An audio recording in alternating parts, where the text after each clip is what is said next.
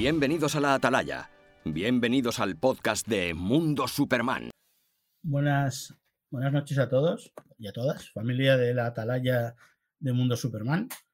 Eh, como podéis ver, ni soy Mavi, ni soy José, ni me acuerdo cómo se pone la cuenta regresiva, ni me acuerdo cómo se pone el vídeo de bienvenida, porque hoy me han dejado aquí los mandos de la atalaya.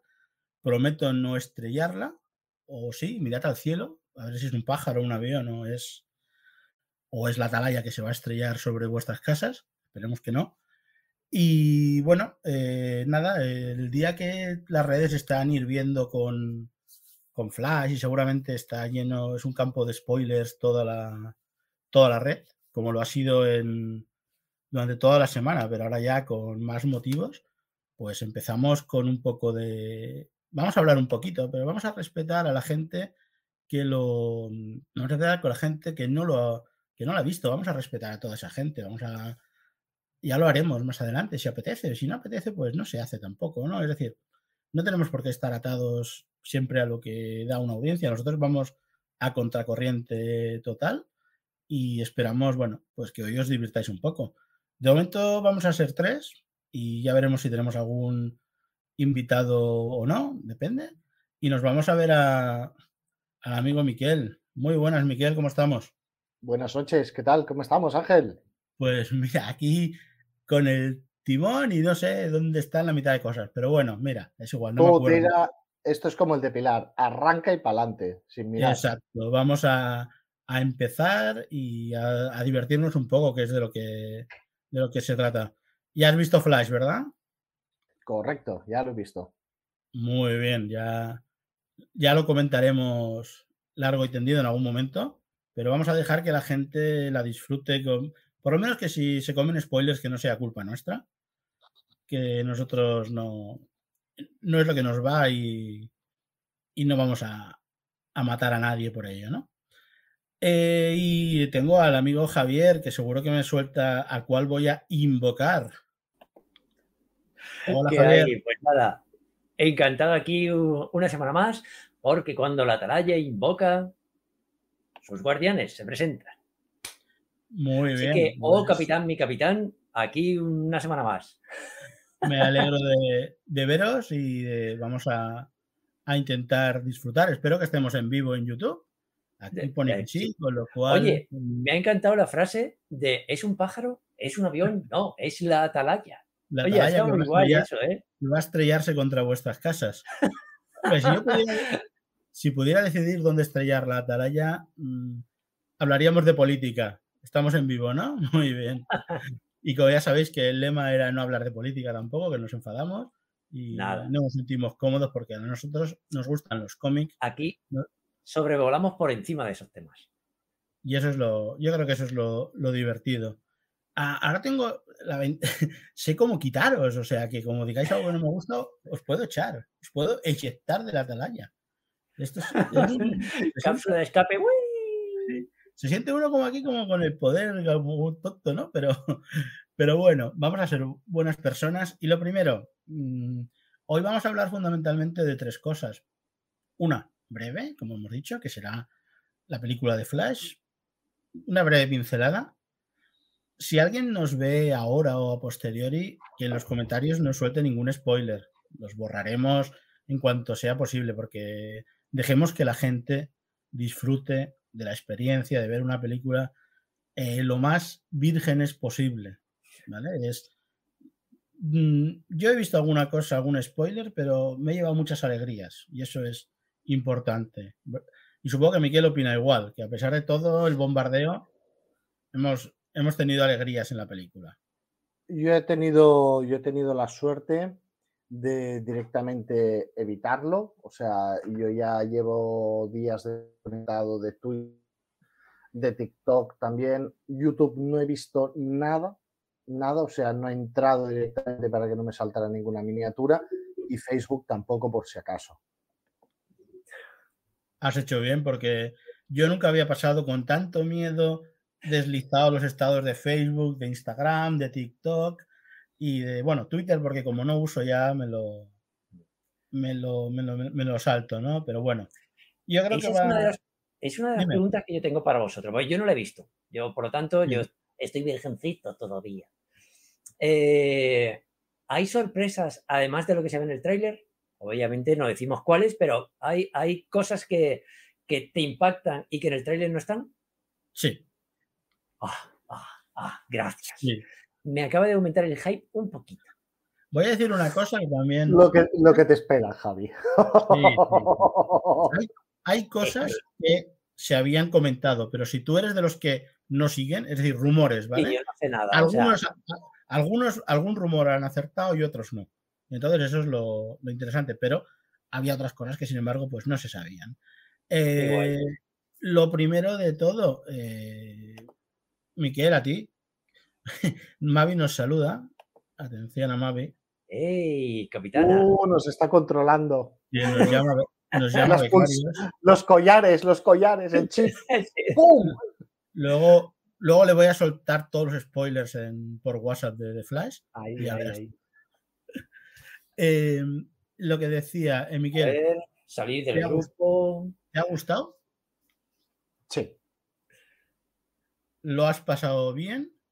muy bien. Bueno, es que yo creo que coincidimos. Yo tengo algún pero, pero Los eh, peros, eh, yo la película directamente le pongo un ocho y medio. Oh, Y si la, oh. y si la desgrano, si la desgrano y me quedo siempre con esa ilusión de crío que tengo cuando veo estas películas, quizás lleguemos al 9. ostras. Muy bien, muy bien, muy bien. Yo soy un poco más bajo, pero reconozco que eh, una de las cosas que yo me planteo cuando veo una peli es si la voy a volver a ver. Y la voy a volver a ver. Yo ya tengo la entrada para el domingo. O sea que. Tú la vas a ver muy inmediata.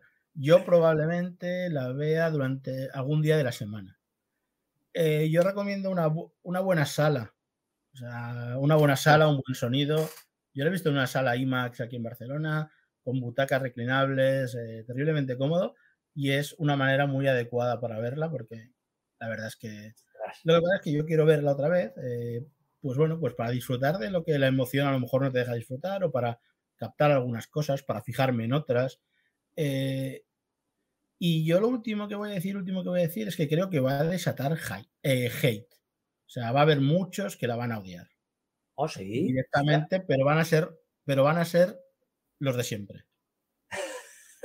Aquellos de los que no hablamos. Aquellos, de que- los que, aquellos de los eso que no hablamos, eh, algunos van a desatar mucho hate contra esta película. Ostras. y lo podremos razonar y demás en otro momento cuando la hayamos visto el número suficiente de gente como para no molestar a, a nadie y hacer que la disfruten. Mm, mente abierta y a, y a disfrutar. Yo recomiendo eso. Eh, y a otros niveles, bien hecha, bien dirigida. eh, la banda sonora no se me ha quedado, más allá de las canciones. He de reconocer que no me ha pegado mucho. Yo la he escuchado esta tarde y eh, yo- soy un flipado de las bandas sonoras. O sea, un flipado. Desde los, desde los 80. Y yo tengo el test de la banda sonora. Cuando antes de ver una peli, eh, pues siempre te pillas la banda sonora, la escuchas y tal. Si me gusta la banda sonora, luego en un 99% me gusta la peli. Y me he escuchado esta tarde la, la banda sonora y promete, promete. Yo quizá, que no sé, no, no me ha. O no le he captado suficiente, o no le. Hay unas hay canciones, pero ya sabemos que hoy en día las bandas sonoras son una mezcla de canciones intensas, Sí. eh, algunas más que otras, y una Sí. mezcla de, de- de banda sonora, lo que entendemos como una banda sonora, ¿no? Eh, ¿Os queréis creer que no sé ni de quién es? La banda Eh, sonora de The Flash. Yo la tengo. La verdad es que en principio. eh, ah, no me. No, no me aparece el nombre. Eh, no es una banda sonora con la que te vayas a quedar. También es que la, la he escuchado por encima y una vez. Eh, pero creo que va a cumplir. Y creo que va a cumplir muy bien en la peli. Ya, mañana lo veré. Pero en principio. No, no- yo creo que llega, llega un ¿Cómo momento que si te- yo cuando a veces cuando me lo estoy pasando bien me abstraigo tanto, tanto, tanto sí. que, que ¿no? Pero claro, hay bandas sonoras que uno dice, ostras, la, la banda sonora de John Williams de Superman, de. Indiana Jones o de Star Wars son cosas que uno se queda con ella de por vida, ¿no? Señores, Eh, señores. Y eso es lo que hace un poco que yo juzgue. El hecho de si yo he salido tarareando o, o recordando o cual- una cosa de estas, ¿no? Sin embargo, aquí, pues no, no me ha pasado. eh, no. y bueno, eh, no sé, eh, quizás soy, a lo mejor las vuelvo a escuchar, pero creo que el ruido se come un poco la banda sonora. Sí. creo, ¿eh? Eh, bueno. Es una de las cosas que me enfadó un poco del hombre de acero. ¿sabes? Cuando ya hagamos el podcast sobre la peli y tal, pero un poco fue la música. Porque no era exactamente eh, música, era ruido armónico. Es algo parecido y tal, pero no es lo mismo. Y claro, veniendo de la banda sonora de Williams, que es música, eh, la, de, la de Zimmer está muy bien, está, está guay, pero claro, es ruido armónico, no es exactamente música. Y entonces eso ha instaurado que todas las demás, eh, la mayoría sean así, especialmente las de Snyder y yo imagino que esta pues va a ser exactamente igual. Entonces, pues bueno, está bien, o sea, está- es como otro estilo, bien, guay. Sí, lo, que, no- lo que pasa es que hay, hay, banda, hay bandas sonoras. Mira, estamos hablando de bandas sonoras, así como el que no quiere la cosa. Hay bandas sonoras que a veces luego las escuchas y dices, ostras, ¿no? Porque, por ejemplo, eh, yo he cogido eh, bandas sonoras de, de- de- de- por ejemplo, de Hans Zimmer. Eh, hace poco estaba en Netflix, creo que no está un concierto de Hans Zimmer en Venecia y Ah, tocaba ¿sí? parte de la partitura de, de Man of Steel y sonaba muy potente en aquel sonido orquesta, claro, con una banda de músicos claro, más espectacular, ¿no? Y, y- luego es, dices, hostia, pues oye, qué, qué fuerza, ¿no? O por pero por ejemplo, no podemos negar que el tema de Wonder Woman es un pelotazo. O sea, el tema de pelotazo, Wonder Woman para mí es de lo, pelotazo. de lo mejor que, o sea, de las bandas sonoras que identifico eh, automáticamente Sí, con un, con un personaje. Y eso es, para mí, es muy, muy importante, ¿no? Que, De hecho, yo creo que en el, en el universo Snyder es prácticamente el único tema, ¿no? A ver, Superman sí tiene un poquito, pero no es ni de lejos tan potente como el de Wonder Woman. Pues que el de Wonder Woman son cuatro notas que te ponen los pelos de punta. el, el autor es Benjamin Wildfish, que la verdad es que no lo conozco. Yo no lo, no lo conozco. Y bueno, eh, la verdad es que ya te digo que, que a lo mejor luego la escuchas fuera de contexto y flipas. Pero dentro del contexto a mí no me ha acabado de, de funcionar, ¿vale? Sí, correcta.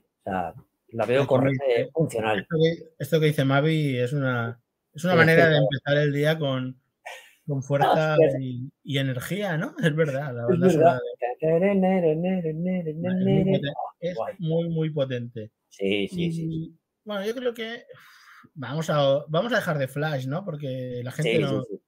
aquí no la hemos visto. Bueno, Deciros ¿quieres a vosotros dos, a vosotros dos caballeros, Sí. mm, que sois muy malas personas porque me estáis mm, subiendo el hype ahí como, oh Dios mío, ya no voy a dormir esta noche.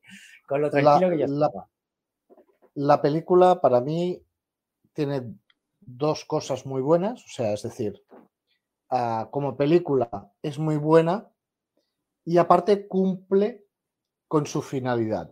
Y ahí lo dejo. En muchos aspectos. ya Oh, guay. lo, lo, habla- lo hablaremos, lo hablaremos. Yo creo que valdrá la pena hablarlo cuando todo el mundo lo haya visto. Sí, El grupo de WhatsApp también lo vamos a dejar de la atalaya, lo vamos a dejar un poco, un poco aparte, ¿no? Porque Sí. hasta que nos aseguramos que, que todo el mundo lo haya visto y se puedan decir spoilers y, y burradas. Yo- y- Yo abro la veda, yo abro la veda aviso el domingo. en el, pero en el grupo no, ¿eh? No, no, no, no, no, no, no. En, sí, en tu red. Instagram, ¿no? En, tu, en tus redes. En mis redes, sí. Sí, sí. Avisaré, daré tal, pero me- tengo muchas ganas, lo necesito. Qué guay. Ah, maldita sea. Ahora ya quiero la- verla. La, la verá el- igual la ven el lunes, pues Pues, Javi, esto que tienes tú, imagínate, yo que conozco a una persona, que, que Ángel también la conoce, que la fui a ver cuando solo hacía una semana que fue al pase de los, de los influencers, youtubers y tal. Ostras. Y le fui a ver y me habló un poco como estamos hablando ahora Ángel y yo. Y te entiendo, pero imagínate tenerlo que estar así tres semanas. Ostras. Es duro, ¿eh? es duro. Sí, Eh, sí. Aquí el amigo Kakarot dice si tenemos canal de Telegram o algo. No, somos pobres. Solo tenemos un grupo de WhatsApp para planear estas cosas y nuestras redes sociales. Pero en cualquiera de nuestras redes, en la de Miquel, en la de Javi, en Mundo Superman, eres bienvenido para cualquier, Total.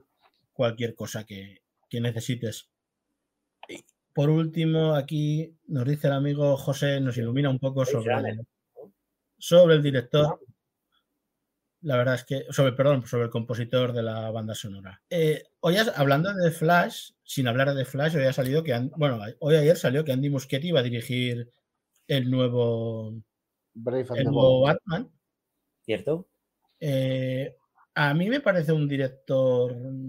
a mí- yo he de reconocer que, por ejemplo, no he visto las dos de It de Andy Muschietti porque soy muy fan del, de- del libro y me da mucho miedo ver la película. Soy eh, terriblemente fan, es un libro que he leído muchísimas veces Mola mucho. y, y- y- pues eso, me Sí. da mucho miedo verla por eso. Y, pero Andy Muschietti, por lo menos con The Flash, me, me parece un director adecuado para el género superheroico. De A mí la primera de It me pareció brutalmente buena. Muy buena. La segunda ya me pinchó muchísimo. Pero la primera, muy chula, ¿eh? En, en dinámica y tal, ¿no te ha recordado un poco, un poco, eh? Con los recursos que ha tenido y tal, a James Gunn? un poco sí. O- Quizá, Un poco, ¿eh? Un poco. Apunta, pero sí, o- quizá, quizá tiene algo de. Aquí co- coincidimos con que parece que la primera es, es mejor. sí, la primera es brutal. Brutal. Está Bueno. Eh, si Mavi y José no van a querer entrar o demás, vamos a, esperar un pelín para sacad la Ouija. de- Sacad la Ouija. A ver si, a ver de si se Superman. manifiestan. de Superman y Lois para, para luego, ¿no? Y como dijimos, como nos prometimos, íbamos a hablar de, de cómics, ¿vale? Ajá, el noveno arte. Eh, yo creo que hoy en día, eh, con las pelis, eh, los videojuegos, las series de televisión y tal, eh, nos olvidamos mucho de la, de la fuente. Y los propios autores, eh, yo creo que los propios directores y demás también se olvidan muchas, muchas veces de la, de la fuente original, ¿no? Eh, yo, claro, la primera pregunta, primero la voy a contestar yo para que sepáis por dónde voy, ¿vale? Los primeros cómics que yo leí, o sea, cuando yo leía cómics al principio, mm, leía lo que me caía, enci- lo que me caía. Es decir, eh, ¿vale? Es decir, lo que te compraba tu padre, lo que te regalaban alguien, un primo, un amigo, una Navidad, te regalaban algo. Y lo mismo leías un Spider-Man que un Shazam y que te decían, mira, uno de Superman. Y luego era, luego era Shazam, ¿vale? O lo que, lo que sea, ¿no? Es decir, o la mosca humana. eh, Yo había leído un cómic de la mosca humana o uno de Kung Fu, de Bruce Lee. había unas revistas de que, luego me enteré con el tiempo era una revista americana de las manos del Kung Fu o no sé qué. Es decir, o un Mortadelo, un Filemón o un, O un Super López. o un Super López. Y a mí me flipaba mucho Rompetechos, que hoy en día sería una cosa bastante... a- Yo me acuerdo a, a Rompetechos eh, chocándose con una mujer gorda y decir, ¡uy, una vaca! ¿Sabes? Yo creo que esto hoy en día... eh, Hoy lo queman. Lo queman. hoy nos, quema- nos quemarían vivos, ¿no? Y el, Sí. y el trato de Mortadelo y Filemón con Ofelia. te. Eh, eh, es verdad, ¿no? Y entonces, claro, yo mis primeros recuerdos son esos. A lo mejor te caía un Spider-Man que la historia no acababa y luego no la volvías a ver. Cierto. Lo mismo era un pocket de Ases de Bruguera, que eran unos tomitos parecidos a los DC Pocket de hoy en día, ¿vale? Sí. Donde publicaban Marvel como DC o un cómic de Novarro en blanco y negro o aquellos tomos que editaban que eran tenían un tamaño tabloide de Batman, de Superman, eh, no sé, yo recuerdo con mucho cariño eh, una... Ahora os voy a poner, enseñar un de esto. Ahora, ah, perdón, ¿eh? voy poniendo. Yo recuerdo eh, con mucho, mucho cariño, por ejemplo, cosas como un libro de Superman que nos regalaron en, regalaron en el banco por San Jordi. ¿Vale? Es decir, cuando, cuando en San Jordi regalaban libros, ¿vale? Eh, pues, por ejemplo, este que os voy a compartir ahora, decidme, ¿lo veis? Este, sí, hombre, un clásico.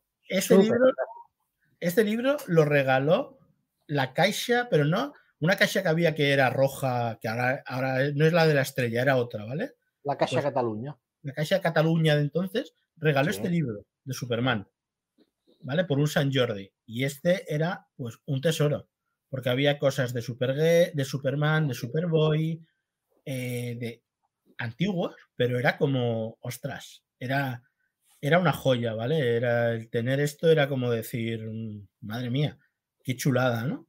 Pues estas cosas eran las que, las que ibas leyendo, las que te caían, las que... Yo recuerdo un cómic de Spider-Man cayéndose de un avión y, no leer el siguiente. bueno, ya saldrá. Sí, sí, o sea. O sea, ya. Y luego, ¿sabéis dónde lo he leído? En uno de los Marvel Gold que, que edita ahora eh, Panini. ¿Vale? Es decir, eh, esas cosas, ¿vale? No sé. Sí, era todo mucho más caótico, no había continuidad ni historia. No, no. Era todo muy, muy caótico. Entonces aquí, lo que dice José, yo no lo recuerdo. Aquí se acuerda. Me suena, pero. No. Yo, yo de lo más antiguo que recuerdo era el TVO. Sí. Yo no llegué a leer TVOs. Yo Mortadelos, Filemón y esas cosas, ¿no? También, pero... sí. Ah, Super López. Vale, yo voy a tonto mis primeros recuerdos y mi primer cómic así de Superman que, que, atesoro como. De hecho, tengo una copia de este de, que os he enseñado, que regaló la caixa, porque un amigo de la universidad lo tenía y me dijo, te lo regalo. Porque sabía que a mí me gustaba, yo lo había perdido y tal, y me lo acabó, lo acabó, me lo acabó regalando, ¿vale? Entonces, eh, lo tengo por eso. Y es una joya. Eh, Javi, ¿tú qué? ¿Qué recuerdos tienes cuando empezaste? Pues eh, yo empecé en los cómics, bueno, no, yo no empecé en los cómics, yo tengo dos primeros cómics. Uno de cuando era muy chico, muy chico, y otro de cuando ya empezaron a interesarme los cómics, que fui al, kiosco y dije, bueno, ya que me gusta dibujar estas cosas, a ver qué me encuentro. Y el, el primero, el primer cómic que yo recuerdo de mi vida es esta señorita de aquí, el número 4, ah, no, el número 7 de la edición antigua de Superman que tendría yo pues eh, cuatro o cinco añillos, ¿vale? Y estaba malillo en, en cama, yo que sé, tendría gripe o lo que fuera, estaba allí, quiero morirme. Y mi padre, pues bueno, pues me compró unos, unos cómics y uno de ellos era este. Y claro, me lo regaló, ay, mira, y claro, mi padre, obviamente, artista también, en vez de decirme, oye, mira, te he comprado estos cómics para que no te aburras aquí, no, él me dijo, mira, me he encontrado a Superman y me ha dado este cómic para ti. Y claro, yo miraba y era como, pero tío, ¿y por qué no lo has dicho que venga? este cómic lo atesoro, vamos, es el primer recuerdo que yo tengo de mi vida, es este cómic. Y luego, la, segunda entrada, cuando ya dije, vale, esto de los cómics me mola, quiero dedicarme a esto. Eh, pues casualmente, casualmente era el final de, de los 80 y ¿quién estaba haciendo cómics de Superman al final de los 80? El señor John Byrne. Así que me encontré el número 14, creo que era, de, la, de, los cómics de, Superman de John Byrne, que luchaba contra una momia que luego no era una momia, era como un robot y tal y cual.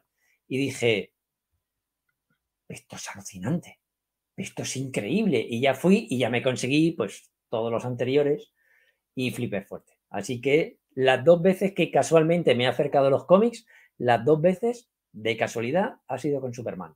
Una, pregunta, Javi. Eh, ¿Aquel cómic que peleaba con aquello que parecía una momia, es el que Superman llevaba barba? Correcto. Correcto, sí, sí, sí. Y no la veían gracias a que eh, la, la momia los había poseído y estaban como así medio lelos, Mm. pero sí, sí, era, llevaba barba. Y fue una, no, más que nada porque fue como una sorpresa, porque no la vi- yo no la había visto nunca con barba. Otro- luego me enteré que, el otro día me enteré que en el cómic de Alan Moore que hizo con la cosa del pantano y Superman, ahí fue la primera vez que llevaba un, una sombra de barba. ¿vale? Pero Sí, barba tía. sí, pero Byrne eh, le puso la, la barba eh, en aquel cómic y la verdad es que a mí me hizo mucha, mucha, mucha gracia, ¿no? Por ver el ver esa, esa imagen, ¿no? El Superman de Byrne merece un, un apartado muy extenso y bueno, hoy hablaremos Sí, un poquito sí, porque sí, no podemos abarcar todas las cosas. no, no. Eh, Miguel, ¿tú qué? No sé si está con el mute, no nos oye. Está Miquel. Estás con el mute, Miguel. Hola. No, no, ya Ah. está, que no lo podido desactivar. Bueno, yo, mi primer cómic de Superman, porque yo en casa éramos de Mortadelo, del tío, del tío Gilipto, de Rue del Percebe, pero entonces, bueno, me tuvieron que hacer una operación bastante fuertecilla cuando tenía seis años. Y cuando me vino a ver mi abuela, para animarme, me trajo esto. Es un Por otro cómic que lado. se llama, es una grapa, se llama El legado, es una grapa sencillita, pero tiene una imagen, lo voy a abrir, hace muchos años que no lo abro por tema sentimental, pero para que veáis el por qué me enganché a los, a los Sí. cómics y fue al ver esta imagen. Ujú. Súper potente y dije, pues esto de los cómics mola, mola. Y bueno, ah, ¿qué problema tengo? Que yo siempre he sido muy caótico, no me gustan los órdenes, no me gusta seguir al rebaño.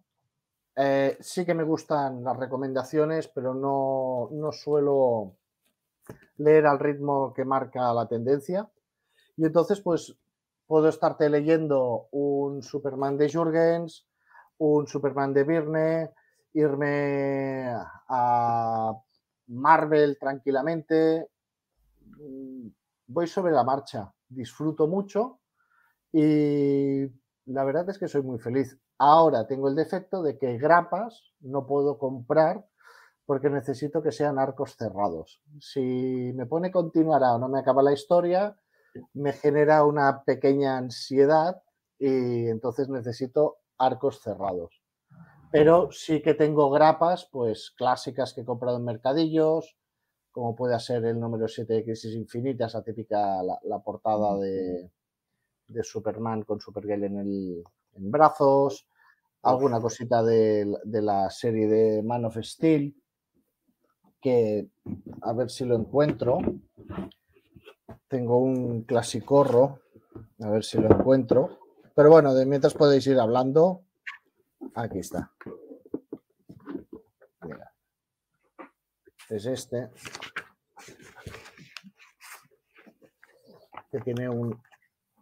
Es una de las imágenes total. más icónicas. Total. Vale, este es un original que compré en un mercadillo extranjero. Sí, yo lo tengo también. Uf, chulísimo. Y es, es un clásico. Y bueno, los tengo guardados en mi caja de los recuerdos y quién sabe, eh, a lo mejor los hereda Mini yo o, o, o no. Depende si no- de, de si nos los tenemos que vender antes, ¿no? Sí. Ah, bueno, Se lo regala y dice, ¿por qué no es holográfico? ¿Por qué no se mueve? Y si no ya tendré algo con lo que empapelarme la cueva, ¿sabes? O sea, No, no es. La verdad es que son, bueno, eh, unos recuerdos eh, interesantes, ¿no? Y que además, pues, nos traen. Yo, claro, yo lo que recuerdo también, las enfermedades eran un buen momento para que te regalaran cómics. Sí. Venían, yo el sarampión me, me traían cómics eh, y demás, ¿no? Pero bueno, em, yo recuerdo sobre todo eso, eh, dos momentos de engancharme a los cómics, ¿vale? O sea, aparte de ya cuando era peque, ¿vale? Cuando ya empiezas a engancharte un poco, yo recuerdo dos momentos. Uno es el Secret Wars de, de Marvel. O sea, ver aquella portada, aquel número uno con todos los héroes allí, fue decir, me lo compro, ¿vale? O sea, me lo compro eh, seguro. Saludemos a, Aitor, que, que, hoy nos ha abandonado. se, va, a dormir. Un saludo, Aitor. Esperamos verte, verte pronto por aquí. Y eso, el Secret Wars me flipó y fue una de las colecciones que fui comprando. Y luego, evidentemente, el Superman de, de Vine, de Virne, como queremos, como le queráis llamar, ¿vale? como se diga. O como se diga Biden. Y yo la verdad es que no, no conocía a Biden de nada en el sentido de. Había, luego, con el tiempo, he ido viendo que había leído cómics de él, de él, ¿no? Porque tenía eso, eh, yo qué sé, algunos de la Patrulla X, pero en aquel momento eh, yo creo que no sabías quién, quién dibujaba, ¿no? Es decir, mm, no importaba tanto como ahora, que ahora sí que seguimos muy, muy, muy de cerca, ¿no? Pero yo creo que encontrarme eh, esto que os voy a, enseñar ahora en pantalla enseguida, ¿vale? Eh, esto. Encontrarme esto en un kiosco un día fue decir, madre mía. Sí un número uno. Empezaba la colección de cero. yo no tenía ni puñetera idea de que, por qué, ¿vale? Porque las crisis en tierras infinitas no sabían, eh, no, no estaban, no se editaron previamente, se editaron paralelamente. Correcto, sí. Entonces, claro, era una cosa que era muy curiosa. Eh. Ayer, o, antes de ayer, mi librero me manda cada mes el, los cómics, ¿vale? Y resulta, por ejemplo, viendo un, lo que es un checklist de 5, que era la editorial que empezó a editar eh, el Superman de Biden en España, resulta que el Batman Dark Knight, el Infinity Inc. número 6, el número 2 de Watchmen, el número 1 de Crisis en Tierras Infinitas, el número 1 de Superman, el Hombre de Acero, el 33 de los Nuevos Titanes, el 14 del Vigilante, el 12 de Green Lantern, el 14 de Batman y los Outsiders y el dossier negro, que eran historias de terror recopiladas, se editaban, se editaron el mismo mes de, de 1987. ¡Ostras! ¿Vale? Es decir, que se editaron, se editaban todos estos a la vez, y era cuando 5 estaba empezando. Eh, yo recomiendo, si podéis, es del mes pasado, la Dolmen ha hecho un especial ediciones 5 oh, para los más antiguos del lugar. Es la del mes pasado, ¿eh? pero a mí me, mi librero me lo envía cada mes y llegó. Y hay cosas muy interesantes sobre cómo se editó eh, DC en España durante, durante este tiempo, ¿no? Entonces, claro, era Virne, eh, para mí, el año 87, eh, se empezó en Estados Unidos en el 86, era como lo más cercano a las pelis de Christopher Reeve. ¿Vale? Es decir, era, ostras, era descubrir algo nuevo y un Superman diferente y un Clark Kent diferente y los, y los padres no estaban muertos. O sea, los padres adoptivos, los Kenny no estaban muertos. Eh, todo eso, ostras, eh, era una cosa que mm, nos llegaba, ¿no? O sea, decías, ostras, este, un Superman menos poderoso, que no hacía super ventriloquía, ni movía planetas, ni movía la luna. En Superman 4 movió la luna, todos nos acordamos. Joder. Eso, ¿no? Eh, entonces, claro, era como encontrarse lo más cercano a ver, una, a ver las pelis otra vez, porque entonces tampoco los VHS valían una pasta, los, el reproductor. Entonces, claro, tenías que verlo de una manera diferente. Y para mí el Superman Divine fue una de las cosas que, que yo flipé y, y seguí durante, durante muchos, muchos, muchos años. Sí. Ya hablando de, de Superman. Eh, a ti, Javi, eh, el dibujo de Vine, ¿qué te parece? Tú como dibujante. A mí me flipó. O sea, de hecho, eh, claro, yo me acerqué a los cómics. ¿te, flipó, ¿Te flipó y te flipa todavía? Sí, sí, para mí es mi Superman. O sea, por encima de cualquier otro Superman, este que estamos viendo concretamente es mi Superman. O sea, por encima de Christopher Reeve, con todo mi amor y mi cariño, por encima de Henry Cavill, por encima de... ¡oh! bueno, es que, es que esta imagen para mí es la imagen de Superman. O sea, es la última página del primer número y madre mía, cuando ya se pone el traje y echa a volar, yo decía, mira, mm, buah, no me la saco aquí por, vamos, porque si no, no cierren el canal, pero vamos, brutal, brutal. Y lo que vino después ya alucinante. Entonces, claro, como un chaval que decía, vale, yo quiero aprender a dibujar y de pronto veía esto con esta anatomía, con esto, cómo se movían los personajes, la, eh, cómo gesticulaban, flipaba, flipaba fuerte y sigo flipando, vamos, lo sigo reojeando y el color, sí es verdad que ha envejecido mucho, es normal, pero si, eh, si lo colorearan ahora, cogieran la tinta y lo colorearan ahora, sería un cómic que perfectamente podría ser publicado hoy en día. Y eso es muy difícil, ¿eh? Miguel, ¿tú del Superman de Byrne qué tienes? ¿O qué recuerdos? Superman de Byrne, si no voy errado, es el que te he enseñado, que, es el número 6. Este, el número 6, que me parece que es de la misma serie que el tuyo. el de Lana. Pero yo, mi, Superman, el primer Superman que digamos leí y, y, claro, os hablo del año, yo tenía 6 años, era el año 90, estaba aún por ir descubriendo hasta que llegó el 92 y apareció la muerte de Superman, que fue un evento a nivel astronómico casi, salían las noticias y todo. Y yo, claro, mi Superman es el de...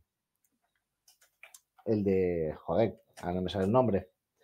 El de Jurgens. el de Jurgens, exacto. El de, el bueno, es que básicamente, claro, ya mi primer cómic fue el Superman de Jurgens. Sí que después, a base de ir buscando y tal, y sí que tengo que decir una cosa, y es el hecho de que disfruto más de las historias de cómics de antes de los 90, en muchos aspectos, o de los principios de los 90, a las historias de ahora disfruto mucho, mucho, mucho. Ahora, por ejemplo, estoy siguiendo también al Superman de, de Éxodo, que hace poco que, lo, que, estoy en ello. Que fue el posterior a Byrne. Exacto. del final de la etapa de Byrne se deriva a Éxodo. Exacto.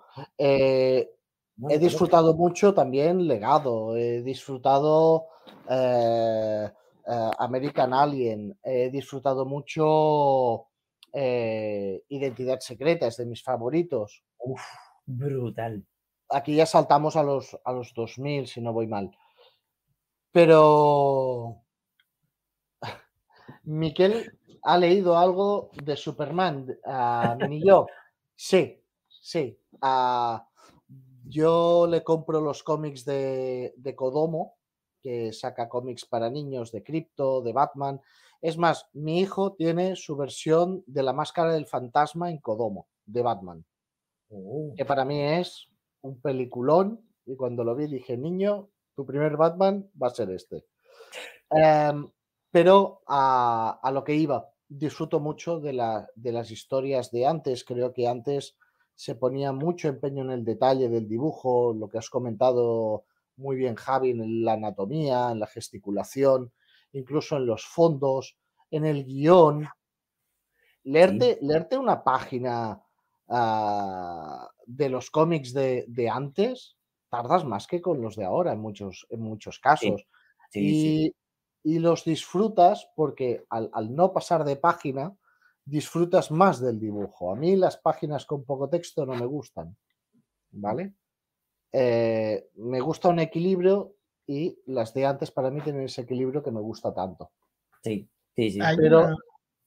No, di, di, no, perdón. Y, en definitiva, o sea, mi, iniciación en serio en el cómic fue en la época de la muerte de Superman, el reinado de los superhombres, la vuelta un poquito de, Superman cuando, cuando, bueno, pues hubo ese impasse de que iban viniendo amigos de, si no recuerdo mal, de otros planetas o de otros universos. Y bueno, había ahí un poco de, historias sueltas. Y ahí corté y bueno, fui, fui alternando también con Marvel. Ah, ¿Sabes que ah, lo que estábamos hablando de que disfrutas más las historias de antes que las de ahora. Es que yo creo que ahora las series regulares suelen ser bastante deficientes. Yo, por, yo, por, ejemplo, las series, ¿eh? las series regulares. Yo estoy leyendo, por ejemplo, eh, Los Vengadores de Jason Aaron y me estoy aburriendo como una ostra. Y bueno, pues la voy a acabar esta etapa, que han sido van a ser 56, 57 números, y no me deja un pozo de, de, de, de, interés como me dejaba, como me dejan los cómics antiguos. Es decir, la etapa actual de Superman de Tom Taylor, la del hijo de Superman, que ya sé que a Javi no le, no le apasiona, a mí me parece muy entretenida. Me parece muy entretenida esa etapa. Sin embargo, el tema de en Action Comics que están con Mundo Guerra, me estoy aburriendo la hostia. Pues Superman fuera de su mundo, fuera de sus secundarios, y si hubiera sido una saga de seis, dices, bueno, pero es que llevamos 20 números en Mundo Guerra, con un hijo de Mongul que no sé quién es, que, ¿sabes? Es decir, llevamos una etapa muy, muy uh, eh, dañina, ¿no? Y me pasa con Batman, me acabé aburriendo. Eh, yo Batman, Batman uh, Renacidos, no sé si lo habéis visto, que es Batman, Bruce Wayne ha desaparecido, entonces Dick ah, Grayson. Y... Pero bueno, claro, esto es antiguo, bueno, antiguo ya, sí, es la etapa Morrison. Exacto, es la etapa de Morrison, pero es que yo ahí ya me aburrió un poco, me aburrió un poco. La disfruté, me gustó, pero no es un cómic que lo vaya a releer. Así como la muerte de Superman la puedo haber leído tres veces y El reinado de los superhombres los he leído también tres veces más, ah, igual que Identidad Secreta, este no me ha dejado un pozo, porque es lo que os decía, yo no sigo las series regulares, yo no voy grapa grapa, yo cojo tomos enteros, ¿entendéis? Entonces, claro, tengo, tengo una visión quizás ah, no tan profesional como podáis tener vosotros dos, que sois más analistas en este sentido, pero yo lo consumo de golpe y me hago una idea más clara para mí más concisa de lo que ha sido ese pedacito de la etapa, porque tampoco es una etapa entera de un dibujante o de un guionista. Y esas obras a mí, ya te digo, ah, me dejó un poco como, como me pasó con el universo Marvel, con, con, Miles Morales, el número uno de Miles Morales. Está chulo, eh, es entretenido, pero no lo volvería a releer para decir, va, voy a rememorar viejos tiempos. No, no, ¿eh? no, no. Hay una cosa que quería comentar cuando hablamos de Superman de, de Virne, o de es que fue un reinicio, pero es que a veces nos olvidamos que había tres colecciones. Action Comics era una colección de team ups, Superman, que era la colección donde se desarrollaba más las historias de Superman, pero luego estaba las aventuras de Superman, que eran Mark Wolfman y Jerry Horway. Jerry Horway, sí. Y aquí Mark Wolfman fue el que ideó el, super, el Lex Luthor empresario, que es la imagen que hemos tenido durante mucho tiempo. Es decir, Lex Luthor dejó de ser un, un, un, villano de aquellos que se ponía la armadura para pelear y pasó a ser un empresario de éxito que controlaba Lo que pasa es que eso ya estaba en la miniserie de Byr. Bueno, sí, pero es que hicieron un, una, un, conca, un conclave ¿vale? Mark Wolfman y, y John Byrne para decidir, de, Ah, no sabía, qué guay. Para decidir lo que iban a hacer. Por ejemplo, el Luthor, eh, un personaje que yo, por ejemplo, lo meteré el otro día y, y la, bueno, me, me, sorprendió, es que Cat Grant también era un personaje inventado por, por Mark Wolfman, aunque estaba en estaba dentro de las, de las dos series. Eh, hay una cosa que, es importante también y que no deberíamos olvidar. Virne dibujaba dos series mensuales. Dibujaba y guionizaba dos series mensuales. Brutal. O sea, el tío era un crack. Sí. Ah, y durante muchos años tuvo una producción de dibujo eh, alucinante. Sí. Eh, entonces, este Superman fue el Superman post-crisis en Tierras Infinitas. Estuvo las crisis en Tierras Infinitas que la verdad es que es lo que hablábamos también, Miquel, el otro día, de que para leerse Avengers Forever de Pacheco y Busie, que hay que tener mucho fondo de Vengadores, las crisis en Tierras Infinitas, si no tenías un pozo de DC, costaba. Porque eran Supermanes por aquí, otros Supermanes, Superboy, no, universos, mil cosas. Era, era espectacular, pero yo las he disfrutado más al releerlas con el tiempo que cuando empecé a comprarlas porque no me enteraba de nada. Miquel se nos ha caído. Sí, salió en la cápsula de, esca- de escape. Hasta luego, Y no he sido- prometo que no he sido yo. Yo no he sido yo. Cuando pueda, volveré a entrar. Sí, Pues lo, lo que Volverá. te, lo que te decía, lo que os decía, Sí, es verdad, es verdad. era aquello de. uf, era duro, era duro leer las crisis en tierras infinitas Sí, sí. porque necesitabas un pozo muy. Pero sin embargo, se hicieron en el 85, si no me equivoco, Por ahí, por ahí andará. eh, y aún son disfrutables. Muchas crisis posteriores que han hecho DC, no hay Dios que las lea. Ni una, ¿eh? Bueno, ¿vale? Crisis final está casi aceptable, pero las demás, eh, pero claro, eh, si te vas a poner a leer unas, eh, yo tiro por las.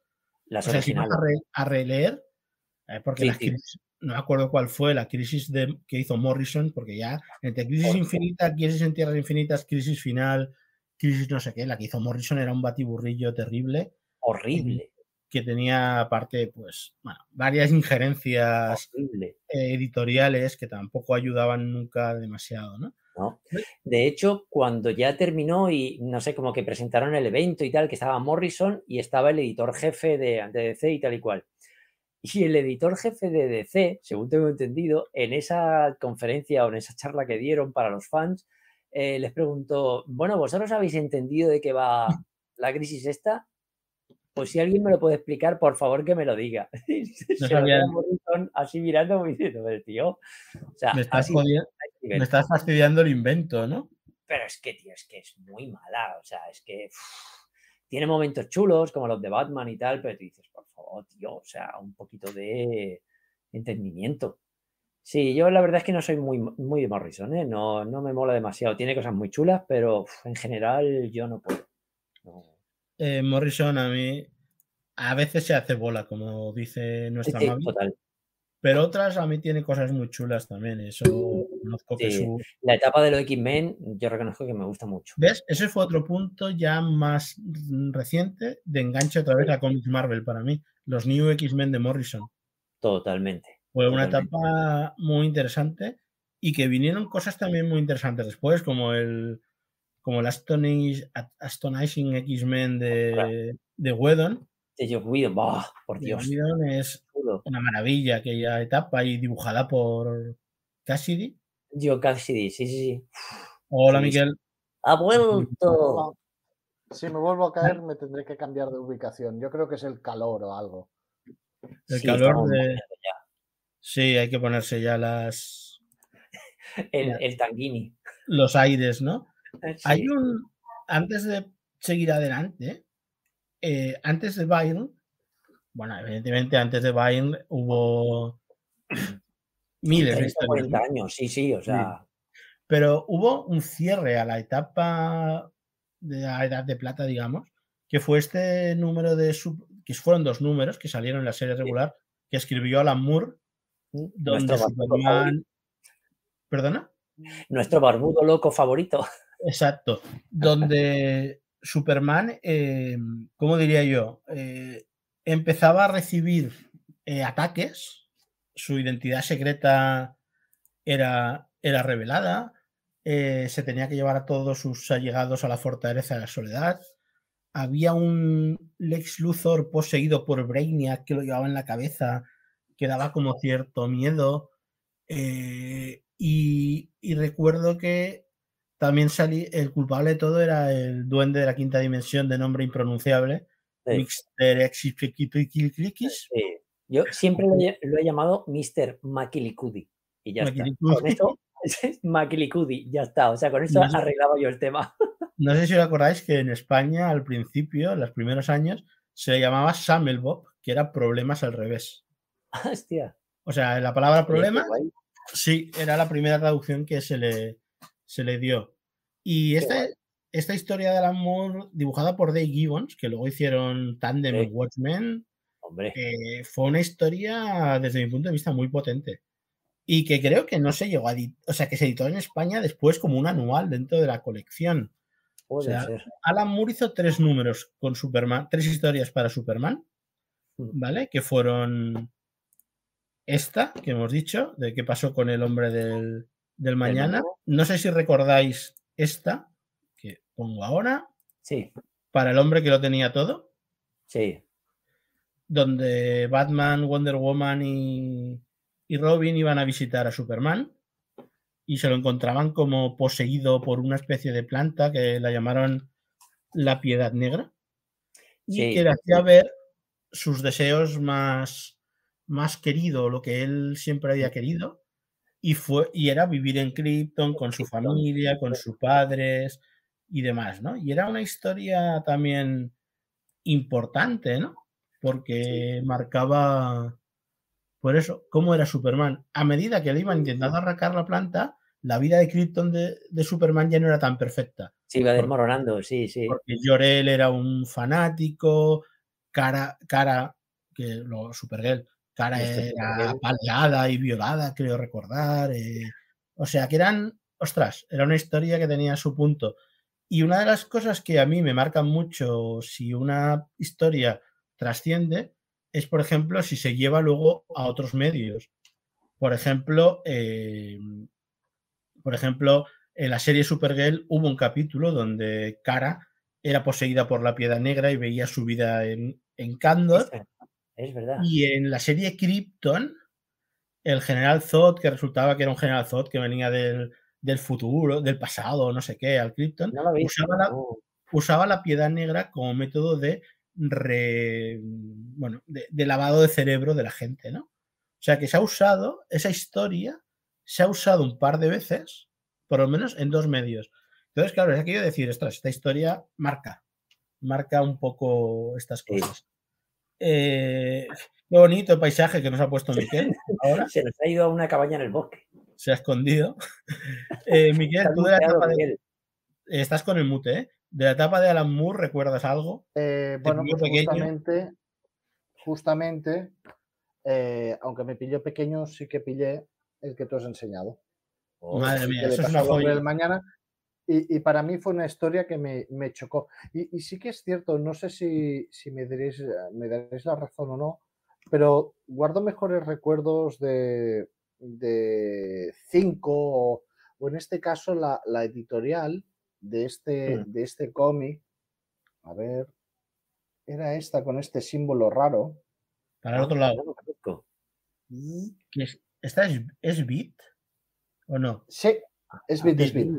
Uf, pero Beat fue muy duro, ¿eh? Aquella etapa, porque era una editorial Sí. mexicana que se hizo con los derechos y Sí, que trajo buenos cómics, pero aparte de ser difícil de conseguir.